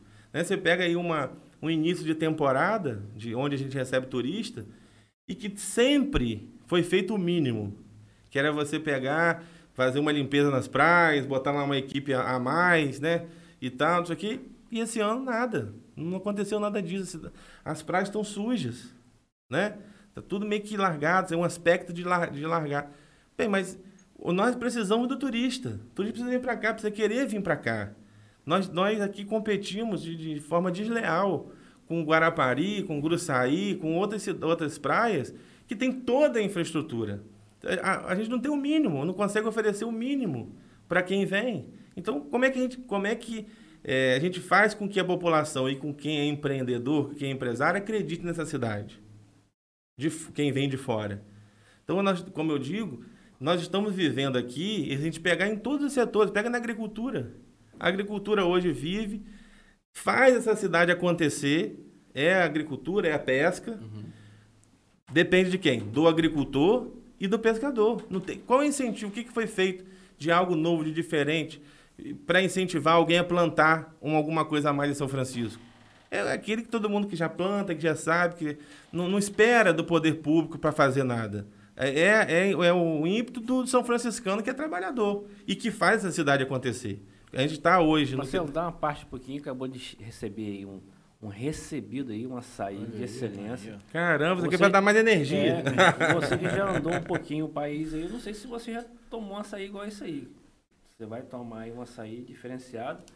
Caramba, é... o negócio aqui é bom, tem que vir toda, é, toda é, quinta. Toda Vou botar mais uma cadeira aqui para mim. É, da onde você recebido aí hoje? Rapaz, do Quiosque Delícia do Saber. Quero agradecer aí a, a Samara, o Ranulfo, obrigado pela esse recebido aí, a qual sempre tem abrilhantando o nosso, nosso programa aí. Obrigado, querido. Marcelo, fica à vontade aí. Enquanto se toma um açaí, não vão. Vão, vamos agradecer um né, parceiros? Com certeza. Então, o, o, o Delícia do Saber, como eu falei anteriormente, é, é localizado aqui no centro de São Francisco, é, na rua Otávio Pito de Oliveira, número 32. Nós temos entrega ali, que é o 997 789 786. É, salgados, assados, salgados fritos na hora. E tá aqui certinho, pertinho do centro aqui. E mais uma vez agradecer aí a Samara, o Ranulfo. Isso aí. Agradecer também a DPU FEM. DPU FEM é parceiro nosso aqui. É, centro de Depilação Estética e Esmalteria Feminina. Localizado aqui no centro, a rua Esmeralda Boeste, número 187. E a DPU FEM está com um curso, cara, profissionalizante, muito legal tem capacitado bastante gente aqui em que São curso, Francisco. Que curso é esse, lá? É um curso de epilação profissional, cara. Esse curso é feito ali mesmo? Ali mesmo. É só ligar no telefone ali, só tá com mais uma vaga aberta. Então, você que quer se capacitar, é só ligar no telefone 22 99991 6065. 22 99991 6065. E solicitar informações que vai ser muito bem atendido. Isso aí. E nós temos também um parceiro nosso aí, é, que é o Bazar Barbosa. O Bazar Barbosa está localizado aqui em Guaxindibo. É, inclusive está com várias promoções. Quem não, não conhece, quem está construindo, presta atenção aí, galera. Para quem está construindo ou reformando aí a sua obra, a sua casa, a sua casa de campo, principalmente agora no verão, procura lá o Bazar, o Bazar Barbosa, que está com várias promoções. Fiquei sabendo que tem excelentes preços lá, cara. Sim, sim. Estão dominando. E se você, se você chegar lá amanhã e falar que ouviu esse anúncio aí, esse bate-papo nosso aqui. Aqui no Nós Podcast. Nós, Podcast. Você tem 8% de, de desconto na sua compra, pagamento à vista. Que isso? 8%? É, 8%. 8%. Peraí, então é. se, eu, se, eu, comprar então 10 mil de material. Você tem 800 reais de desconto. De desconto. Já paga o pedreiro. Pagamento à vista, aí, verdade. Oportunidade, já paga, cara. Já paga o pedreiro. É. E eles estão com a promoção lá, o, o, o, o Alan e, e Macedo, hum. é, da janela de alumínio, um por um, no caso, um metro por um metro, é 199, no caso, pagamento à vista. É um preço excelente e, e, e, e não tem outro, outro igual. E também o cimento Mauá, que na verdade eu nem conhecia esse cimento, é o cimento ultra forte. É, é o melhor da marca. É o top. É o top. É o top, é o top diferenciado. Agora o mais top é o preço. R$ 25,90, pagamento à vista também. E aí é só procurar lá os amigos lá, o, o, o Luiz Otávio, é, o, o Daniel e também o nosso amigo Giovanni. E fica onde? É, na chegada de Guaxindiba, no caso na Avenida Campista ali, se eu não me engano, é a primeira loja direita chegando. Primeira loja é, já. da RJ entrou ali na principal de Guaxindiba, o primeiro depósito do lado direito. Do lado direito. Bazar Barbosa. Bazar Barbosa. Legal. Obrigado aí. E daqui para frente tem muita coisa bacana em relação a essa parceria nossa aí. Um abraço, Luiz. É, um abração. Deus abençoe você. E também, nós temos o Aras Galopantes. O que, que é o Aras Galopante? O Aras Galopante está localizado aqui no Imburi. Uhum. É um, um, um, empresário que é o, o, nosso amigo lá, o Dr. Marco Barreto, é, veterinário. E ele cria a raça, né? A raça Mangalarga Machador. Para quem não sabe, a raça Mangalarga Machador é o melhor cavalo de sela do mundo. Então, ele tem ali as vendas de, de embriões, as vendas de, de, cobertura dos cavalos, potro e, e também o cavalo adulto. Quero agradecer, doutor Marco, um abraço, obrigado aí pela parceria. Então, para quem gosta de animal, é só procurar o doutor Marcos ali. Doutor Marcos, isso aí. Vai te garantir a melhor compra. A melhor compra. É tem perfil também no Instagram também, é só procurar lá. Isso aí. Galopante. E, e outro parceiro nosso é, é o, a Casa e Vídeo. A Casa e Vídeo está localizada aqui no centro, é, em frente o, o, o, cartório do ofício único. E eles estão com uma promoção bacana, tem um soldão agora de 48 horas, no caso na sexta e no sábado. É, você corre lá, procura lá os meninos lá, no caso o, o, Diego, também o Rodrigo, o Otávio. Quero mandar um abraço também para a Thaís, para a Lária. É, tamo junto. Obrigado aí. Valeu pela parceria. Show de bola. O agradecer também ao Alfa Telecomunicações, né? Sim. Que fornece a nossa internet aqui na parceria. Faz a nossa transmissão chegar aí na sua casa com qualidade. Obrigado, Alfa Telecomunicações. Obrigado, Vaguinho. Tamo junto aí. Marcelo aí, aprovou? Muito bom. Tá bom um abraço para Samara lá. Pra... Vou passar lá outras vezes agora. Isso. Aproveitando a pegada que o Marcelo tava ali, da, da, falta de incentivo do município. Deixa eu mandar um abraço, tem uns amigos aqui assistindo. Hum. Deve, à vontade. É, tem um, um, grupo aqui que acompanha, mandar um abraço para minha esposa, que está lá, Edileia, para minha e, filha e Lívia. A, e a Lívia? A Lívia está lá, tá lá, também, né? também, assistindo. Para Sofia, que é minha sobrinha, está lá com a, tia, com a Carla. Tá todo mundo acompanhando. E uns amigos, o, o, o David Moreira, que está lá sempre ligado. Tem o William, que está aí também. O, o, o Michel. Eu não posso falar muito deles, senão o pessoal vai ficar com ciúme, né? Que vão mandando pra um, mandando pra outro, esqueço, né? é, o, o, Mar, o Vitor tá esquecendo aqui de mandar um abraço, que já tava comentando aqui. Esqueci não. Hã? Esqueci não. eu tava eu só esperando uma brecha para poder falar da galera que tá participando. Mandar um abraço aí pro Jordani. Jordani é seu fã. É, se você não mandar um abraço, amanhã você... Depois me cobrar. É. Então, Jordani aqui, vou ler o, a galera que mandou mensagem aqui no, nosso chat aqui. MC Dedé de Deus, já cheguei dando like. Isso aí, Dedé. Fortalece aí. Deixe seu comentário. Seu comentário é muito importante pra gente. O Thiago, mandando boa noite. Joconda também. É, Lucas Brito. Elton, boa noite, Marcelo. Um abraço. Lúcia Brito, Lúcia Brito de Campos. Boa noite, Marcelo. É, famosa Lúcia do Pinóquio. Isso. Fernando Sérgio Trindade. Marcelo Garcia, bom amigo, inteligente, capaz, articulado, excelente pessoa. Forte abraço. Abraço. Fernando Sérgio. Trindade. Pastor Fernando. Ah, sim. Fernando Trindade lá do Dourado? Não, Fernando Não. Crespo. Cidade da Luiz. Cidade Luiz. Cidade ah, Luiz. sim, sim. Um abraço aí, pastor. Ivan Ramos, boa noite a todos aí. Abraço, Marcelão. Um abraço. Péricles Caldeira, grande abraço. Meu amigo Marcelo Garcia. Um abraço pro Pérez, que é outro empreendedor da cidade, né? Você conhece o Pérez, lá de travessão de, de, de barra. Dono do, do, do Super Líder, do, do Líder, do Mercado Líder, do, tem também Gás. Ele é Gás, né? empreendedor, ele é um cara né? que tem uma visão de Que São Francisco, acredita, né? Tem, tem, a- tem, tem empreendimento na minha Gargaú, então tem que tomar, tomar conta do Pérez. É isso aí.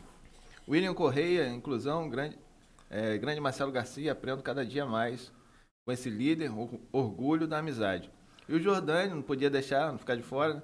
Marcelo, meu prefeito do coração, exemplo a ser seguido por todos nós. Super humano, inteligente. Votei duas vezes e a próxima dará Marcelo Garcia. Prefeito de São Francisco, com certeza. Rumo à vitória. Já está Já fazendo tá a fazendo campanha. campanha. O Daniel Leite também, boa noite. José L. Macedo. Abraço, Daniel. José. Daniel. É, isso aí. Um abraço meu primo Robertinho, que eu citei ele aqui no início, está assistindo. Bom. Então, Marcelo, como eu estava falando, é, na sua visão, né, faltou, tá faltando um pouco de investimento aqui no município para o verão. É, aí eu vou fazer o, o papel do advogado ao contrário, né? Você- não acha que a pandemia atrapalhou um pouco, não só o executivo daqui do município, mas do Brasil inteiro, né? Um, um acontecimento que não é de se esperar no mundo. Não acho que a pandemia tenha atrapalhou um pouco a gestão desses profissionais do, executivo no Brasil inteiro e isso possa ter contribuído de alguma forma aqui para o município? É, Eu acho que a pandemia é, mudou o cenário, Uhum. né? Você tinha uma forma de fazer, de, de administrar e você teve que se adequar a isso, né? Uhum. Assim, Uma série de coisas. A educação parou as aulas, né? É, você não tinha mais atendimento ao público de forma direta, você teve que ficar um período fazendo só home office, só, só em casa. Uhum. Então você teve que reformular o jeito de administrar, de, de cuidar da cidade. Você tinha que ter cuidado com, quem- com, com quem, por exemplo, recolhia o nosso lixo, né? As pessoas não podiam aglomerar, Uhum. entre elas também. Então tinha, tudo teve que ter uma Se readequação. adaptar, né?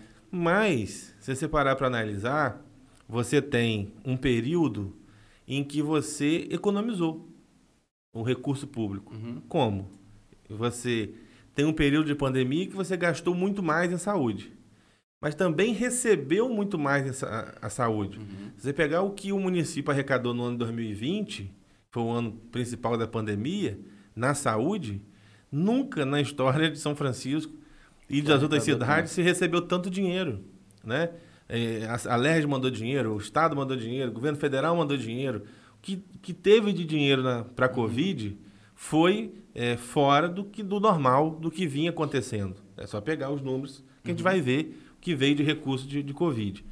E, ao mesmo tempo, você economizou, porque você não tem aula. Então, você tem um número menor de, na educação, de, de professor, você não precisa contratar muita gente. Ah, mas aí depois veio, veio o período do remoto. Mas mesmo assim, não é a mesma coisa do. do- Uhum. Você não tem a questão do, da merenda. Né? Uhum. Depois você começou a distribuir kit, que aqui nem, nem sei se isso foi é, direito, mas é, acabou usando recurso do, do PNAE, que você podia usar, que era a verba federal, depois que autorizou.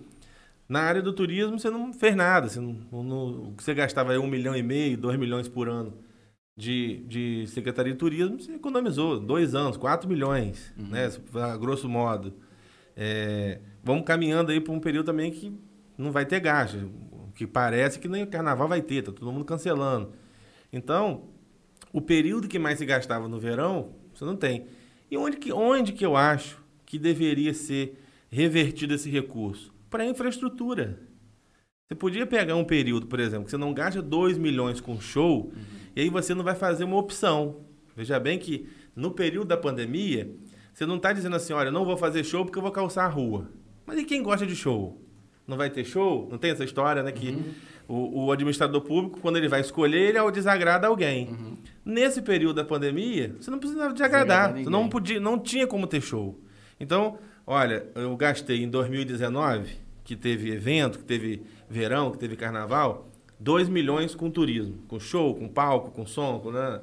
Vou pegar esse recurso, ao invés, como não pode ter mais show, e vou fazer de infraestrutura, vou calçar a rua, vou lá em Barra, vou, re, vou construir, reconstruir o carro de Barra, vou fazer investimento, vou ali em Guaxindiba e vou fazer um negócio decente ali do que, que aquilo que foi feito ali agora, pelo amor de Deus, né? Tá melhor do que estava? Até tá, mas ali merece um negócio diferenciado, né? É, então, assim, poderia se optar para fazer investimentos diferenciados. E não foi feito assim. E não é falta de dinheiro, não. São Francisco hoje vive a melhor fase que podia viver em termos de recursos. Nenhum prefeito na história de São Francisco teve tanto recurso à disposição como a prefeita está tendo agora, desde 2020. Marcelo, me dá uma parte. Você falou de infraestrutura. É, algo que tem acontecido no município de um modo especial, Santa Clara. Inclusive, Macedo é morador de Santa Clara. Ali existe um problema crônico em relação às chuvas de Santa Clara. É, eu não sei se você é, tem um, um, um, um norte para nos falar para os nossos seguidores aí, para a gente, é, em termos de resolver aquele problema. E em cima dessa pergunta, eu já quero também voltar lá atrás. Você, na época que estava é, é, secretário de planejamento, você conseguiu ver esse problema lá e de repente você não conseguiu avançar para resolver esse problema, Marcelo? É, é até essa é uma excelente pergunta, uhum. porque eu de vez em quando recebo críticas é, até da prefeita, né? Porque fala assim, ah, porque alguém critica e teve a oportunidade. Primeiro lembrar que eu fui secretário de 2009 a 2011, faz 10 anos, né? De, de, do dia que eu saí até hoje, agora, hoje é dia 6, né? 6. Hoje está fazendo anos. 10 anos. Exatamente. Foi no dia 6 de janeiro de 2012, foi o dia que eu saí Sai. da prefeitura e deixei de ser secretário.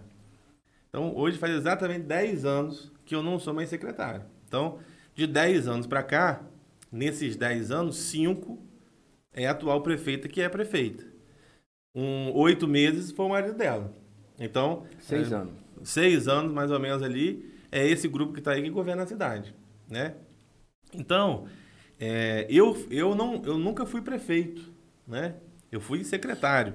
Então, é injusto comparar, querer comparar, querer colocar na minha responsabilidade uma coisa que eu não era prefeito, é, eu era secretário. Minha, mas a minha não, eu vou uhum. chegar lá, vou chegar lá onde você está falando. Uhum. Então, assim, naquele período, nós assumimos em 2009 com uma grande enchente, 2008 para 2009. Isso, da história do município. Da né? história. Teve uhum. que quebrar ali a uhum. Santa Clara, jogar água lá para o mar e tal.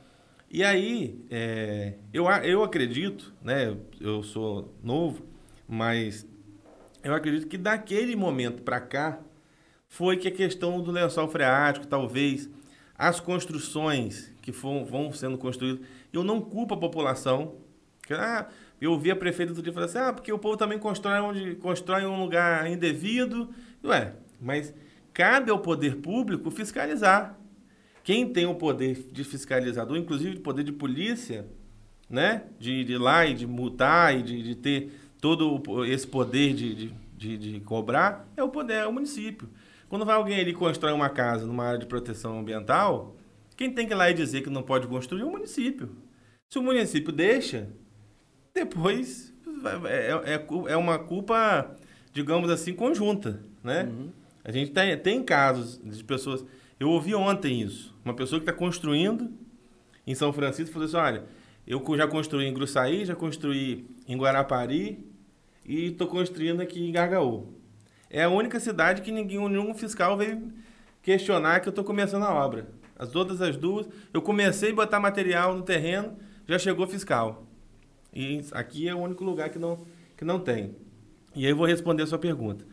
A gente começou a fazer um trabalho, um levantamento, e aí não era mais a minha secretaria, porque num determinado período, momento, a secretaria voltou a ser secretaria só de planejamento, secretaria de obras foi separada. A gente começou a fazer um levantamento para poder é, cuidar ali, colocar algumas manilhas e tal. E não era naquele período lá tão grave como é hoje, né? Houve um momento, acho que é um momento do lençol freático, alguma coisa que acabou acontecendo, e isso só foi se agravando. Cada ano que passou foi piorando.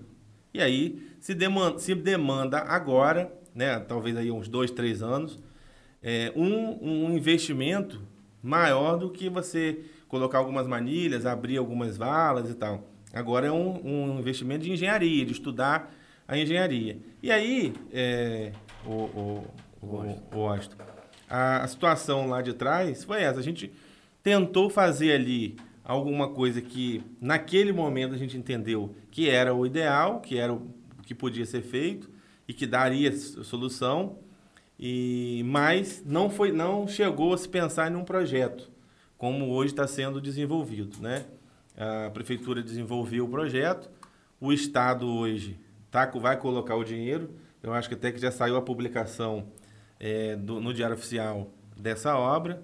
Eu sei disso porque eu estou acompanhando, eu estive há uns 15 dias com o secretário de governo do estado. Isso você está falando da Orla? Não, estou falando da, da, do, do, da, do, do, do da, problema lá. Da questão das é. águas. Sim. É. Eu tive com o secretário de, de governo do estado, com o deputado Rodrigo Bacelar, e uma dessas, uma dessas das obras que eles estavam lá é, pautando para que pudesse acontecer é essa obra da, das águas. Então, o, o, o, deputado Rodrigo, que é secretário hoje de governo do Estado, é, me falou que essa obra está na pauta da Secretaria das Cidades, num projeto ah, elaborado pela Prefeitura, e o Estado vai colocar o recurso para fazer é, essa obra. Então, uhum. a gente acredita que isso saia, porque é importante para Santa Clara, é importante para nossa cidade, né? Santa Clara, eu costumo dizer, mesmo sendo de Gargaú, né? Eu já falava, a gente tem o seguinte, quando você quer vender o Brasil no exterior, você vai falar de quê? Da aula de Copacabana, do Cristo Redentor, do Carnaval.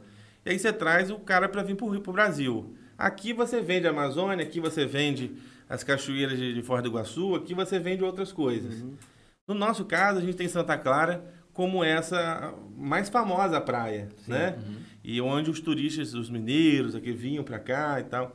E a gente foi vendo ao, ao longo do tempo, do, desses últimos anos, a gente se perder isso, né? Santa Clara, é, não sei se por algumas escolhas erradas em termos de, de, de programação, falta de infra, infraestrutura, isso foi Santa Clara se perdendo um pouco isso. Mas eu acho que São Francisco tem um potencial gigantesco, né? A gente fica vendo o que alguns prefeitos estão fazendo é, no Brasil afora. A gente tem, eu tenho a oportunidade de, de, acompanhar, a gente fica vendo, meu Deus do céu, por que, que isso não pode estar acontecendo aqui, né? A gente fica babando, né? Uhum. É, um deles é o, o, que a gente tem até um representante são franciscano no governo dele, que é o prefeito JHC, é prefeito lá de... Eu ia falar de Maceió, né? Prefeito lá de Maceió, João, que é um, um cara jovem, uhum. prefeito, é, levou um São Franciscano que eu falo para o João. É. Falei, João, olha, seu passe já era caro. Agora né? se tornou. Agora um, um virou, Messi, né? virou Messi, Neymar, Neymar, essa turma aí que Verdade. vai ser difícil pro Flamengo trazer você para jogar aqui um, algum dia. É, eu tenho falado com ele direto aí.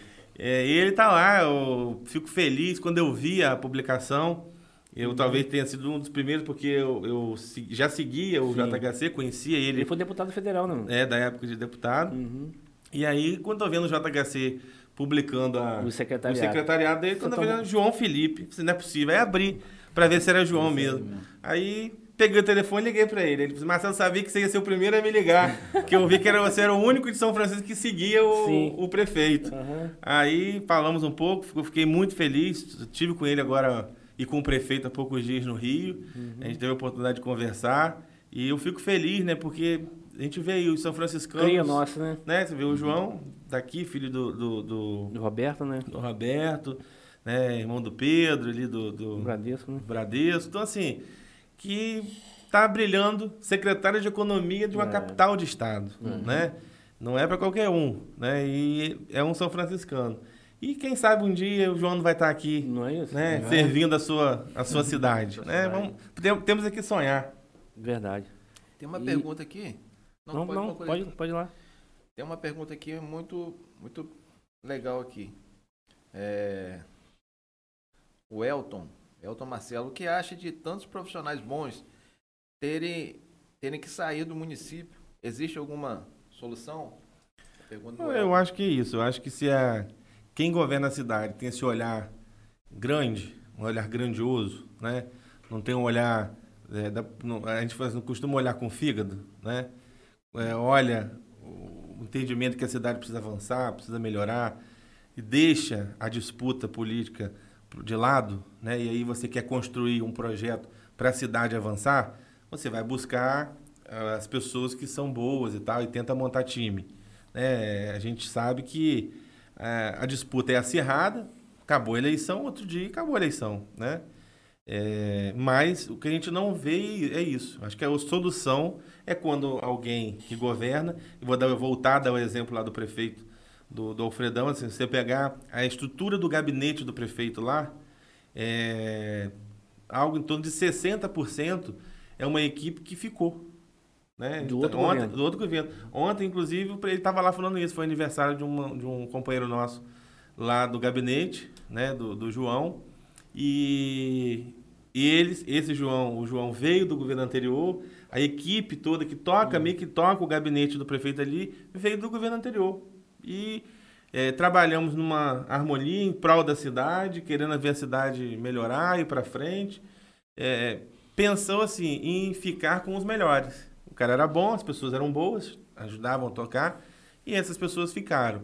Então, assim, quando você tem um olhar de que quer fazer a cidade crescer e para frente, e não está preocupado com um projeto pessoal, está preocupado com um projeto maior, que é um projeto de cidade, uhum. isso não importa se é aliado, se não é, importa se é bom. Né? Se é bom, fica é um bom funcionário, um bom servidor público. Você, fato, até que você falou logo no começo aí que, que tinha uma galera que trabalhava com você lá na secretaria. Quando você saiu, mas eles estão aí até hoje. Então é sinal que eles são bons. Sim, uhum. sem dúvida. Aí é legal demais. Uma equipe completamente profissional. Né? Profissional. Né? Todo lugar, toda empresa, toda administração. Que é um cara bom, né? Pois é, montar uma equipe profissional é. vai andar o negócio, né? É, Marcelo, você citou várias situações aí que muito pertinente. Um delas é uma coisa que eu venho sempre falando, né? A questão da agricultura. É, infelizmente, né? Ou felizmente, eu não sei, é só a Deus pertence. Nós não somos produtor de petróleo, mas eu sempre enxerguei, Marcelo, desde a emancipação do nosso município, que a agricultura é um dos maiores royalties que nós temos. Prova disso é que você falou anteriormente, nesse período de pandemia. Se você, creio que você sabe, Nesse período de pandemia, dois anos que nós atravessamos aí, é, eu acho que se fechou em São Francisco foram três lojas. Que eu moro no centro de São Francisco, estou muito antenado. Se você não sabe, foi aberto mais de 30 lojas em São Francisco, nesse período aí de pandemia, onde outra cidade chegou à beira da falência.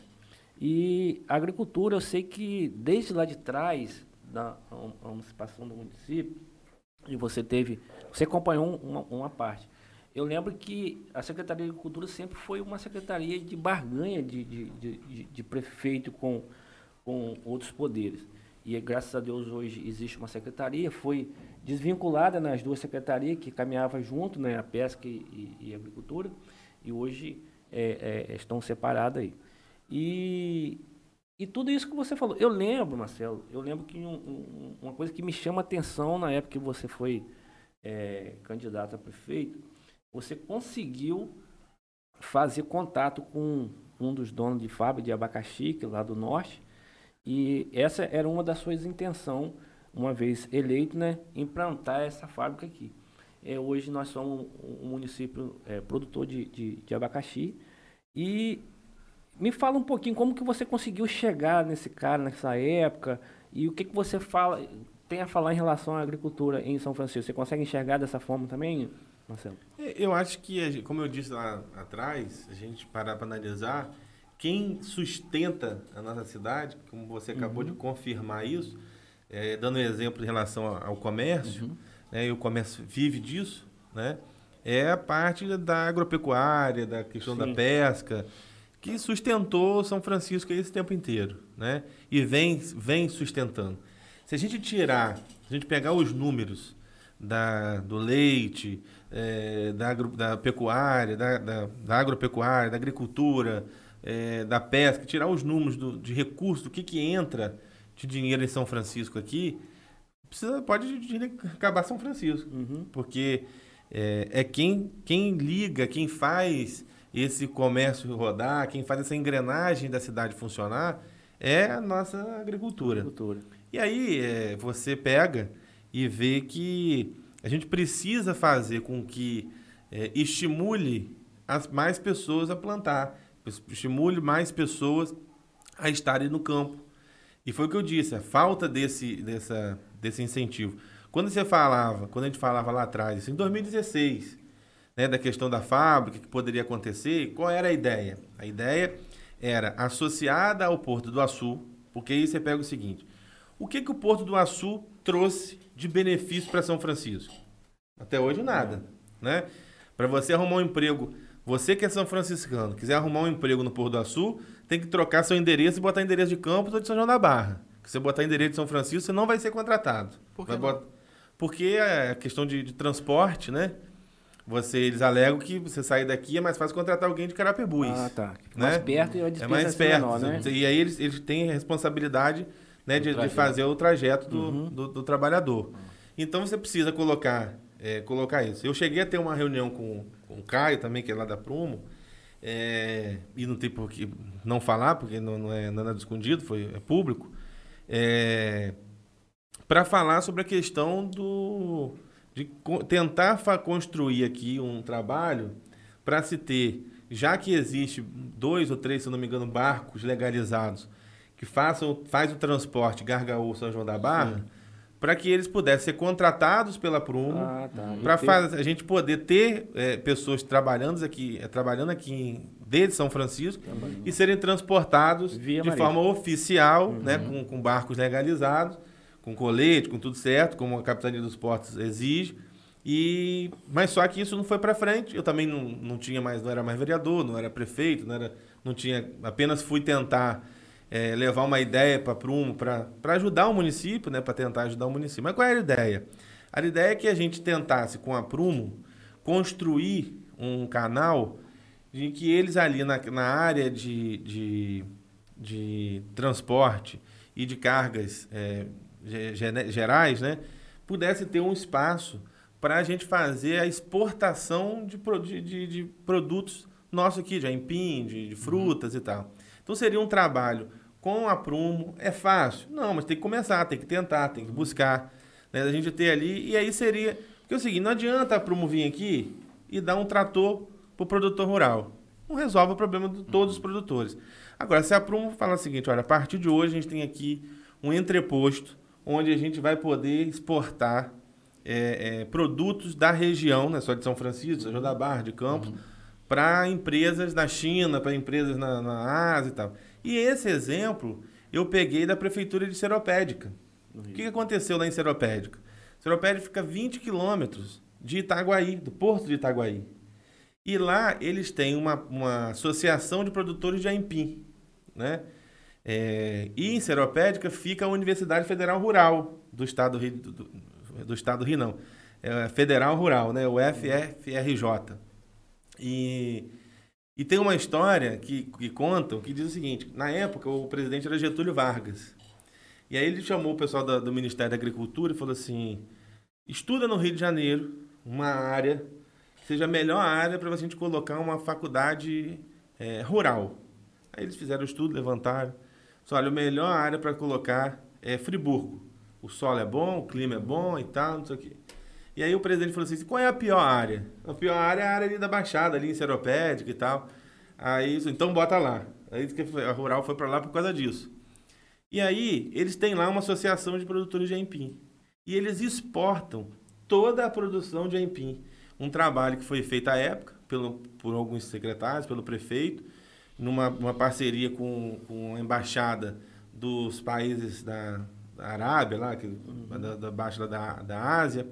E aí eles exportam tudo. Então isso já acontece aqui do nosso lado, aqui no Rio de Janeiro. E então precisa fazer um, começar a fazer um trabalho, buscar isso. Era uma forma. E aí, associado a isso, a gente tinha um, ami, um amigo, que era o Alex, né, da Abacaxi, que, tá, é, né, que mora aqui no Macuco, mandar um abraço pro Alex, é, que tinha esse contato lá com, com essa empresa, essa fábrica de sul, que tinha interesse em vir para próximo do Porto do Açu, se instalar aqui próximo ao Porto do Açu. E isso, naquele, naquela época, a gente conseguiu até um vídeo, né? Ele, o, o gerente da empresa dizendo que tinha interesse em vir para cá, em se instalar aqui. Depois isso se perdeu, né? Eu perdi a eleição, acabou não, isso não, não avançando. Mas, assim, eh, nós temos potenciais aqui enormes. A gente tem, por exemplo, eh, potenciais para ter laticínio. A gente tem uma produção de leite aqui que, que poderia ter um laticínio aqui na nossa região. Sai leite daqui para ir lá para patrocínio de Muraé, lá para não sei para onde. Então, assim. Podia ser beneficiado aqui, né? Podia ser aqui. Mas isso foi que eu volto lá na, bater na tecla. É, precisa que exista um trabalho para isso acontecer. Isso não vai acontecer do dia para a noite. Né? A gente estava falando, é, a gente está brigando para que a Italac vá para Itaperuna. Né? A Italac ia se instalar em Campos, e aí, é, conhecendo a, a, Marília, ela montou uma fábrica em Itaperuna e teve uma, uma recuperação judicial, faliu. Está lá uma fábrica, deve ter usado lá uns dois meses, está numa fábrica nova. E aí está lá quando viu a fábrica, tem que vir para cá, né? E aí dependia de algumas situações da prefeitura, que, que isso foi resolvido. A gente está agora aguardando o, o, o, martelo bater lá por parte da, da Italac, mas nós fomos a São Paulo uhum. é, duas vezes, fizemos lá na, na, na, na, sede da Italac, o prefeito foi, Murilo foi. É, não, não é um negócio assim, ah, eu quero, vai acontecer, cai do céu. Uhum. Tem, tem, que, que ter esforço, tem que, tem que buscar, tem que ter trabalho. Senão não acontece. Então eu acho que da nossa parte, a gente tem. São dois, duas situações. A gente precisa cuidar do básico, cuidar do que é obrigatório, do que tem que ter, e tem que ter uma equipe paralelo. Porque eu vejo, eu, vi, eu já ouvi, inclusive, até das autoridades do município, falando assim, ah, mas ficam falando de trazer empresas e não sei o quê, e, mas a gente precisa resolver o básico. Sim, tem que resolver, a obrigação resolver o básico. Também, né? Ter professor na escola é básico, tem que ter. Já pensou não ter uhum. professor na escola? Ter merenda na escola? Tem que ter. Então, se eu sou prefeito para garantir que tem professor e merenda na escola, no, qualquer um, concorda? Qualquer um pode botar. Isso é coisa que não é nem para estar na pauta, já é automático, tem que ter. Exatamente. Então, assim, o básico tem que ter, tem que ter caminhão do lixo passando, recolhendo lixo. Ué, como é que não, como é que isso é uma, uma como é que isso pode ser um ato, vamos dizer assim, de excelência? Ouvi a palavra ali, excelência. Excelência. É, não, isso é o básico. Isso tem que ter. Como é que não tem coleta de lixo? Tem que ter. Não pode, não pode ser mérito. Não pode ser mérito. Então tem que ter o básico. Tem que ter, tem que ter uma equipe que cuida do básico. Faltou o caminhão do lixo, se vira, tem que resolver. Amanhã tem que ter o caminhão do lixo. Você tem que, isso tem que ser automático, como disse o, o, o Vitor aqui. E tem que ter uma equipe uhum. que pensa o futuro, que olha para frente. fazer a cidade né? crescer, né? Que vai fazer. Se não fosse, e tem que ser paralelo, não tem que ter uma coisa, terminar uma coisa, para começar outra. Em detrimento né? da outra. Né? Não pode. Ou, ou o negócio anda, porque quando chega um, o outro já tem que estar tá funcionando. Né? E isso é ciclo, vai, vai embora. Então, quando a gente tiver isso, eu acho que nós vamos ter uma agricultura mais forte, porque a gente vai incentivar o produtor, porque vamos, vamos parar para pensar. Por que, o, o, produtor hoje, quem vai para a roça, quem vai plantar, ou é porque a família já está envolvida, ou porque é, tem um pedaço de terra e tal. É poucas pessoas a gente vê assim falar que está querendo ir, ir para a roça, está querendo ir plantar, né?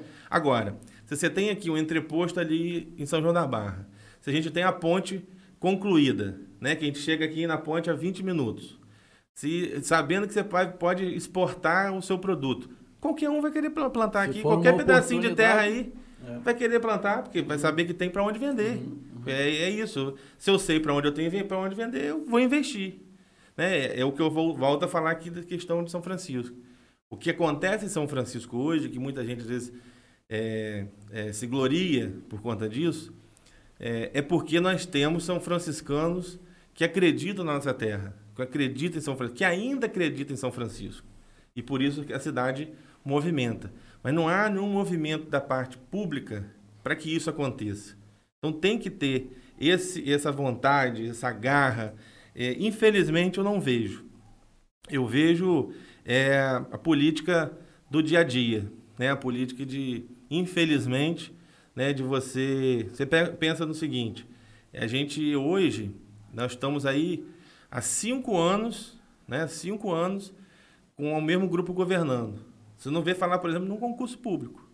Né? Por que, que não vai falar em concurso público? Não vai falar. É, é, é questão de, de, até de morte, se falar um negócio desse. Mas a gente precisa fazer com que as pessoas tenham estabilidade. Olha quantas pessoas hoje são servidores do município, né? Que passaram uhum. pelos concursos anteriores. Então né? teve um antes também. Teve dois, né? Dois. dois. Então, assim, é... eu acho que quem hoje tem a estabilidade do serviço público, tem seu salário e tal. Quantas pessoas não gostariam de ter essa, também essa estabilidade? Uhum. Né? Não ficar dependendo de favor de ninguém, Sim. implorando, suplicando um emprego e tal, não sei o quê. Eu acho que é, é a gente precisa começar a pensar a cidade para frente. eu não digo que tem que fazer concurso todo ano, uhum. né? Mas chega uma hora que a, a, gente tem mais pessoas que são contratadas do que são servidores efetivos, né? Uhum. Então, como é que você faz uma, uma, uma uma estrutura pública funcionar. Aí sai um governo, entra outro, muda todo mundo de novo, aí muda tudo, aí volta tudo normal e tal. Se você tem uma equipe que vai, que vai tocando, você tem uma base de, de serviço ali, você muda só quem são os líderes e tal, e vai tocando. Infelizmente não é isso. Mas, como eu, como eu disse aqui anteriormente, é, cada um tem uma forma de pensar. Né? Eles, é, quem governa a cidade pensa de um jeito, é, a população é, em 2020 referendou essa forma, né? Uhum. É, eles voltaram ao poder, tem aí até 2024 para governar a cidade. Eu, né, eu particularmente, volto a dizer, estava do lado da maioria, né? Continuo ao lado da maioria, né? É, de não concordar com esse pensamento, não concordar, por isso que eu estou falando aqui, não é por não gostar de ninguém, não é porque eu sou contra uhum. ninguém pessoalmente, não é porque eu acho que o, a forma, o a jeito. Forma de, de, administrar. O jeito não é, uhum. não é o ideal. Poderia melhorar, poderia ser melhor. E vendo a cidade é, de, ser, ser administrada de forma diferente. Mas é, como, como, como a gente é, tem que dar tempo ao tempo, né? A população precisa enxergar isso. Nosso uhum. povo também precisa querer isso, né? Precisa querer essa, é, que isso tudo aconteça. E um dia, quem sabe, alguém vai ter esse olhar de, de de pegar a prefeitura e trazer um, um João Felipe aqui para cá, uhum. trazer aqui um Alain, filho do Zé do que você quer para cá, Sim. trazer uma série de, de pessoas que, que são que brilham, né? Uhum. E tem toda uma uma, uma estrutura para poder pensar que essa cidade vai para frente, né?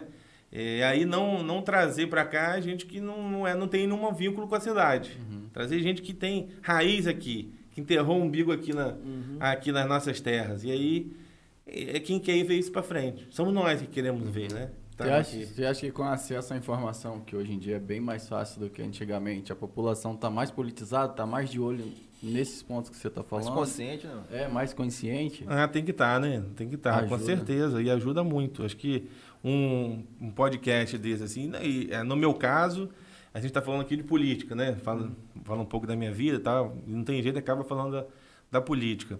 Mas vocês recebem aqui diversas pessoas falando de vários temas, uhum. né? E cada tema é uma forma de você conscientizar, né? Mesmo uhum. que não uhum. fale de política propriamente dita, assim, de forma direta, mas você vai construindo opiniões, né? Nos diversos temas uhum. que vocês trazem aqui. E isso, aí você é mais um, vocês são mais um canal, né? A internet está aí, todo mundo pode, pode pesquisar. Hoje, se você quiser uma informação da prefeitura, você tem lá o portal da transparência, você entra lá e tal. Você não consegue entender direito, mas você consegue acessar, uhum. né? Tem, tem essa liberdade, né? É, é, muito bacana, sim, Marcelo. E é, é, tem muita coisa para a gente conversar. Deixa eu te fazer. O que, que, o que, que você. O que, que você é, é, eu queria que você falasse um pouco em relação a essa terra natal, São Francisco. O que, que São Francisco representa para você, Marcelo? não só para você, quanto para sua família. É, eu sei que as suas origens é dali de Gargaú. É, se não falha a memória, acho que Gargaú e Barra é um dos um bairro mais antigo né, do município, Gargaú é, principalmente. É, prova disso é o Barracão, né? O meu falecido pai diz, na época dele, ele saía de Santa Luzia para vender porco em Gargaú. Então existe uma história bacana, né, do nosso município, Marcelo. É, eu acho, Gargaú para mim, e São Francisco é é, vamos dizer assim, é o que eu tenho carinho, é onde eu quero, onde eu volto, onde eu quero estar, né? Uhum. É, eu estou tendo a oportunidade agora de, de rodar o, o estado, além de, de fazer o trabalho da, da prefeitura, a gente tá, eu estou em um outro projeto, a gente acaba visitando alguns outros companheiros, algumas outras é, cidades e é oportunidade de estar em outras cidades, mas no final você, você quer estar aqui, eu quero estar aqui, né? Quero estar aqui, meus pais tão, moram aqui, né? A gente, é, meu, meus parentes todos, estão é, todos aqui. Então, é, é onde foi a cidade que me deu essa. Por mais que eu tenho ido para o Rio e tal, tenho feito esse trabalho lá em Brasília, mas foi a cidade que me deu um mandato, é a cidade onde as pessoas me conhecem, onde eu conheço as pessoas, onde a gente tem relação. Porque coisa boa e a política faz. O Vitor me perguntou lá atrás sobre a questão da exposição, das pessoas estarem falando alguma coisa, se isso, que isso é o ônus. Mas tem o bônus, né? O bônus é passar ali, como passei hoje, e aí ah, fulano, ah, Marcelo, quanto tempo que eu não te vejo e tal, não sei o que, como é que você tá? Olha, feliz 2022, saúde e tal. Isso é muito bom para quem quem está na, na, vida pública e, e a gente que conhecer as pessoas, ter esse carinho e tal. Isso é muito bom, né? Então, no final, você quer estar aqui porque é onde quem te abraça, quem te acolhe, é a cidade que te dá, que me deu, né, toda essa essa esse, essa história. Uhum. E então eu eu tenho um carinho enorme, quero ver essa cidade aqui é, em outro, como diz, outro como diz o Bruno Henrique, outro patamar. e, e aí, é, que é minha referência, não tem. Certo. Tem mais alguma pergunta aí, mano? Tem alguns comentários, vamos ler é, os comentários. É, rapidinho, Macedo. É um abraço pro Daniel aqui, que tá aqui, Daniel, lá de Alegria. É, Daniel. Quem mandou um abraço para você aqui também foi Samuel, que é o proprietário da clínica ali Pro Saúde. Ô, Samuel, é, Samuel. Disse que acompanha você lá de trás. É verdade, Samuel é um amigo. Mandar um abraço também pro Elton, que ele disse que está em outra cidade, mas não perde um podcast, está acompanhando aí, a gente de lá. Vou ter que mandar um abraço especial para os meus, pros meus assessores. Fica à vontade, fica à vontade. Não, pro Gabriel. o Gabriel e pro Rafael, né? Ah, legal, tá aqui. A galera jovem, né? Tá acompanhando aqui o, o podcast ao vivo. Ao vivo. O Francisco Corrêa mandou uma pergunta aqui. É, você já até falou dos incentivos fiscais. Será que o Marcelo acha que é viável dar incentivos fiscais a empresas de tecnologia e outras para que atuarem, para atuarem no município, uma vez que o município está localizado estrategicamente entre, entre dois grandes empreendimentos, né? Ele deve se referir ao porto, né? E talvez o que está para ser construído aqui em uhum. Kennedy. Isso é né, lá quando a gente pensou na na lei, a lei chama lei Pro Desenvolver. Uhum. É, a gente fez um vídeo. Esse vídeo não está no YouTube aí, tem que, eu acho, mas está perdido aí pelo YouTube. É, falando exatamente isso, falando que a gente tem liga ali com a ES 060, que vai pegar ali a rodovia do Sol, uhum. né? Vai virar a rodovia do Sol. É, por conta do turismo, você pega toda a parte do litoral do sul capixaba, uhum. né? E vai até Vitória. A gente tem a ligação né? E aí a gente já imaginava, com a, a ponte concluída, da gente ter ali a ligação com Campos rápido uhum. e com Porto do Açu. Tinha naquela época, né, 10 anos atrás, já tinha essa história do, do Porto de Kennedy, de Kennedy né? Do Porto Central ali, uhum, né? Isso. E a ideia também era, era fazer isso. E a gente tem área, né? Uhum. A gente tem uma área, tem um, uma estrutura de ter uma área hoje mais barata do que São João da Barra. Então, se você pegar ali, por exemplo, em Campo Novo, se a gente tem a ponte e a gente pensa ali em ter na área de Campo Novo um distrito industrial, uma zona de negócio, a gente vai estar de Campo Novo ao Porto do Açu, são, 20, são 15 minutos, 10 minutos. Mais perto do que as outras cidades, né? é mais perto do que o centro de São João da Barra do Porto do Açu. Uhum. Então, ali é uma área, por exemplo, com a ponte pronta, Sim. da gente pensar um dia, e Campos já está pensando, uhum. de ter lá na divisa com Campos, para a parte de Campos, de ter ali uma área de negócio, ali um distrito industrial, mas que nós temos que pensar para ali a gente ter uma área é, que possa abrigar empresas que, for, que, que trabalhem para o Porto do Açu, uhum. né? E você sabe que, eu não sei se isso hoje ainda é, é, é verdade, mas um dos itens, uma das formas do, do município virar produtor de petróleo é você, que, você ter na sua cidade, no mínimo, três empresas que operem a, a, o trabalho offshore da partir de, de campos. campos. Então, assim, era um trabalho que até o, o, o ex-prefeito Beto, né, na época, estava buscando de pensar num porto aqui de Manguins, era um porto seco e tal. Uhum. Mas a ideia principal era que as empresas viessem e aí a gente passasse a ser produtor de petróleo, né? Mas com essa história da, da ponte, a gente pensar ali e, e para isso a gente ter um incentivo. Uhum. A lei Pro Desenvolver na época foi criada com esse olhar. E aí entraria todas as empresas de tecnologia, tecnologia. né, de, de, de de suporte de, de comida, de alimentação, uhum. de qualquer, qualquer tipo de empresa entraria nesse formato do, do, do, incentivo. Você vê a importância uhum. da ponte, né? Faz é. uma falta terrível. Se tivesse aí, de repente, isso daí já tinha até é, fluído. Com certeza. Só ler mais um comentário aqui rapidinho. Pode ser? Sim, com certeza. O Gilmar Cerqueira. São Francisco tem um potencial enorme no turismo, agricultura, etc. Mas tem que ser administrado por pessoas sérias que amam a cidade. Parabéns pelo projeto, meu amigo Vitor Macedo. Ah, Gilmar Cerqueira, Gia uhum. Cerqueira. Um abraço para ele, um, um abraço, tá, abraço. Tá, tá acompanhando aí.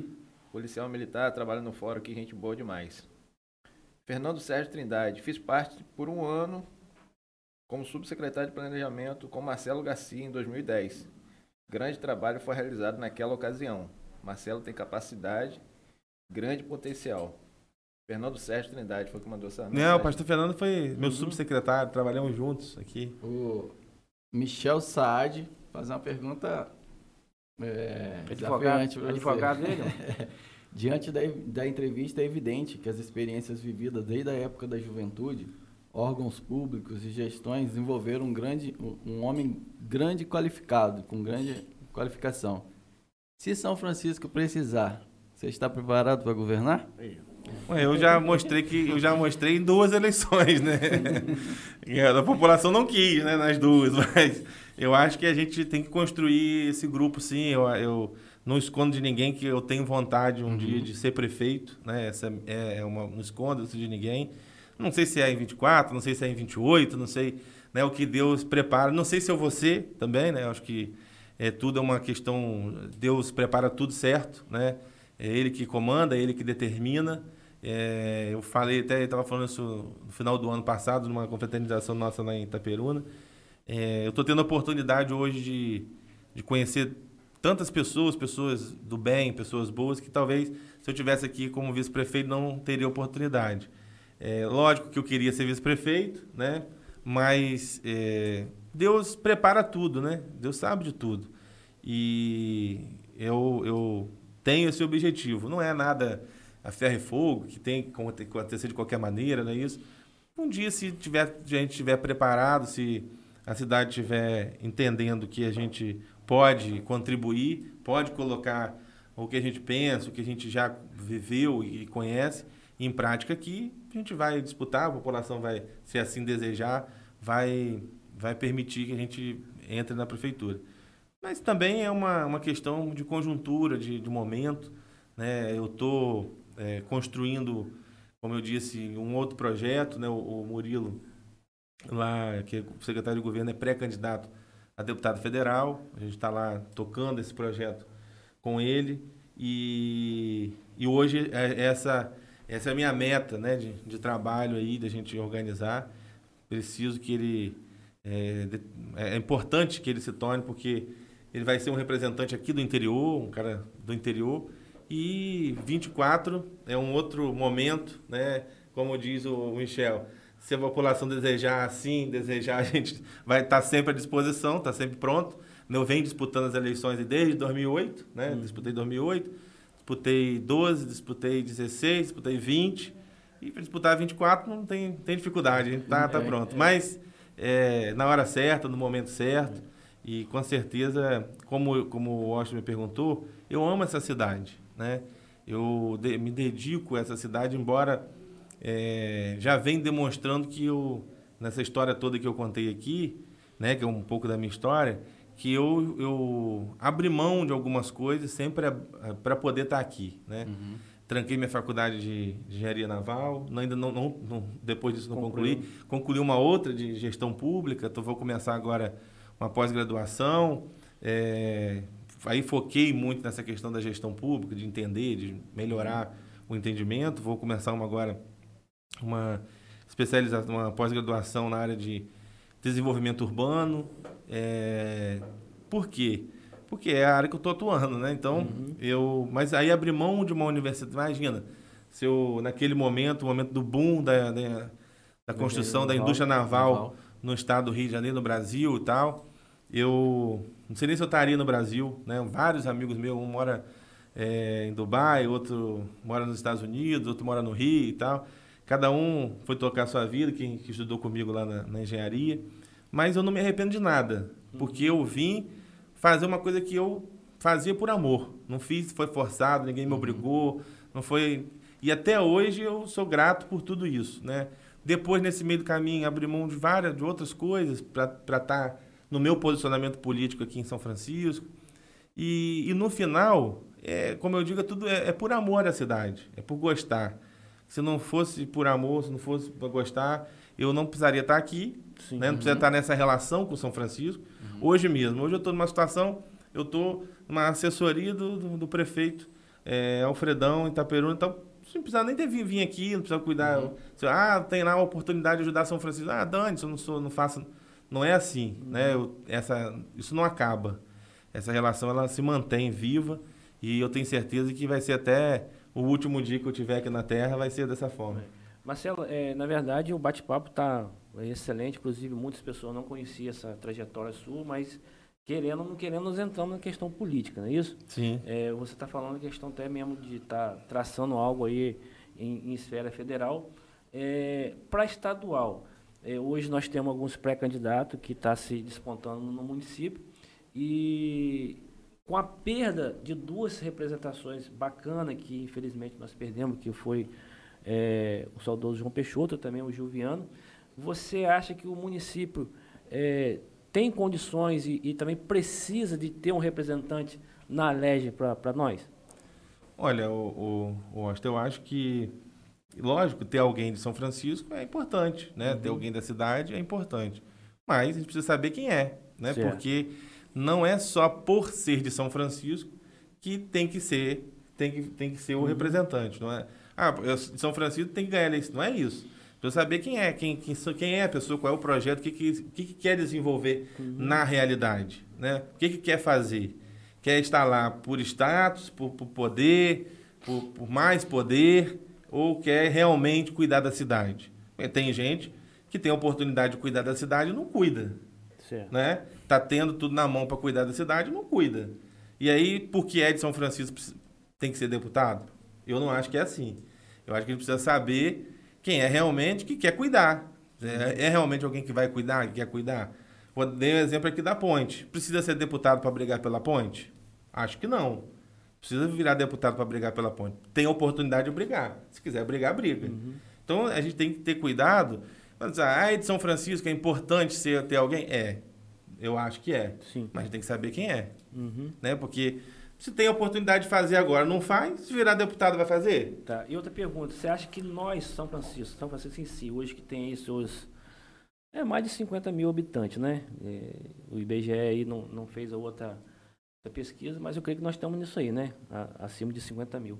Você acha que a gente consegue fazer um deputado aí em São Francisco, Marcelo? Não, que, seja, que seja A ou B ou C. Não, acho que com o eleitor de São Francisco é difícil, né? Sim. É difícil. Mas tem chance. Não, eu, eu, acho muito difícil. Você tem 38 mil eleitores, votam Sim. 29, 30. Uhum. Não vota todo mundo num candidato só. Até porque, como eu falei aqui, aqui você, precisa, você precisa avaliar as qualidades desse candidato, ver se esse uhum. candidato é bom, se não é, se vai realmente fazer ou não. E aí você tem o seguinte, a eleição de, de, deputado é um pouco parecida com a eleição de vereador. Ela é muito pulverizada. Certo. Você tem o voto da igreja, que acaba votando no deputado que o pastor pede, que é a liderança religiosa pede. Correto. Você tem alguém ligado à questão militar, né? Você acaba uhum. tendo um, um, um olhar, um, um pedaço da, do eleitor votando em alguém que representa um determinado segmento. E aí você vai, tem alguém da, da da educação, que tem um, sempre tem um candidato, e aí você acaba dividindo, né? Então, é, não dá para você segurar todos os votos numa candidatura só. Então, por isso que eu acho, você tem, a, a você tem aí o perfil daqueles que vão votar branco e nulo, uhum. né? Tem, então, você vai somando, você vai dividindo muito. Certo. Então, eu acho que com os votos de São Francisco, olhando a realidade, né? Se você somar número bruto, ah, tem 25 mil eleitores. Se todo mundo votar num candidato, você consegue eleger, mas a realidade Sim, não é essa. Não é. Então, eu acho que é, com os votos de São Francisco, não tem. Uhum. Difícil uma pessoa ser, ser, ganhar a eleição com os votos de São Francisco. Só com os votos de São Francisco. Uhum. Marcelo, é, queria agradecer sua presença aqui. É, aprendi muito com você, falando particularmente, creio que o pessoal que está em casa também. E queria que você deixasse aí suas considerações finais para a gente poder encerrar, mas quero te agradecer profundamente, pessoal aqui também, né, uhum. né, Washington? Com certeza. Agradecer porque abrilhantou muito o nosso programa aqui, enriqueceu e o pessoal de São Francisco e região só tem a agradecer a sua presença e as suas palavras. Fica à vontade aí, pode usar o microfone. Alan não conhecia a Biala, não conhecia a Marcela. Não, Eu foi uma você- aula pra É, mim hoje, né? aí, Marcelo? É, foi uma aula. É, eu que estou aprendendo com vocês aqui, ó, vou, vou, vou inventar um pod- podcast também para você concorrer. É, eu queria agradecer aqui ao, ao Vitor, a- ao Alan, ao Osh também, que a gente tem mais, a gente, eu o Osh tem mais proximidade. O Osh acompanhou a eleição de 2016 muito de perto, né? Uhum. Aquela eleição difícil, uma eleição é, com- complicada, mas que a gente é, levou até o, o porque muita gente achava que a gente não ia, Parar, né? que a gente ia parar no meio do caminho e tal. Embora é, todo, tudo levava para a gente parar, mas a gente não podia ter feito isso porque era em respeito às pessoas que de alguma forma Confiaram, acreditavam, acreditavam. confiaram e tal. É, e agradecer a vocês aqui, primeiro parabenizar pelo, pelo projeto, pelo, aqui pelo empreendimento. Eu não tenho dúvida que isso aqui vai ser, é, Deus está abençoando, isso vai crescer muito, isso vai ser referência, né? já está se tornando uma referência aqui em São Francisco e na região como um todo. Eu não tenho dúvida disso pela, pelo perfil, pela, pela, pelas figuras que vocês é, representam, pessoas do bem. Então eu fico feliz de poder estar aqui né, nesse início, né? São, é o oitavo, né, que vocês falaram. Então, É, tá aqui nesse início, eu, eu sou eu sou entusiasta da- desses projetos, dessas, da- das pessoas que acreditam na cidade e, e são franciscanos que vão para frente. Eu quando eu falo aqui do, do João, que é esse exemplo maior, digamos assim, de vários outros, né? Falei aqui do, do Alan, lá, do Zé e poderia falar que citar aqui outros, muitos outros. é, de, de São Franciscanos que se dão bem, que vão para frente, que crescem. E a gente quer ver isso, né? É, e eu fico muito feliz em ver vocês aqui desenvolvendo esse projeto. Que para alguns pensam, ah, um projeto é um projeto de capital, não um projeto de cidade, um projeto para a cidade maior. Mas vocês estão acreditando e fico feliz de estar aqui. Agradecer a todos que acompanharam aqui o, o nosso ao vivo, aqui o, nosso bate-papo. É, ficaríamos aqui mais, né, porque depois também enjoo muito tempo. É, a gente agradecer minha família que está lá tá assistindo, minha esposa, minha, minha filha, né, que a esposa da gente sofre, né, porque é, a gente eu, eu fico mais na rua do que em casa, quase, né, e, e acaba é, é, a minha filha também que tem sete anos e eu tenho um amor enorme por ela.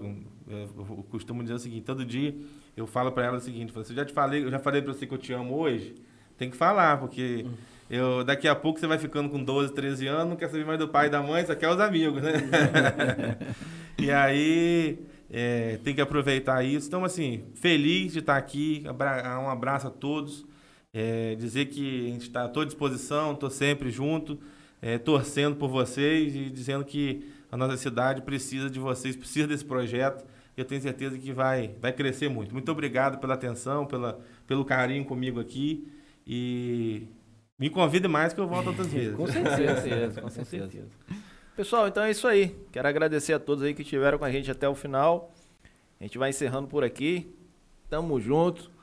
É nóis. É nóis. Valeu. Valeu. Valeu.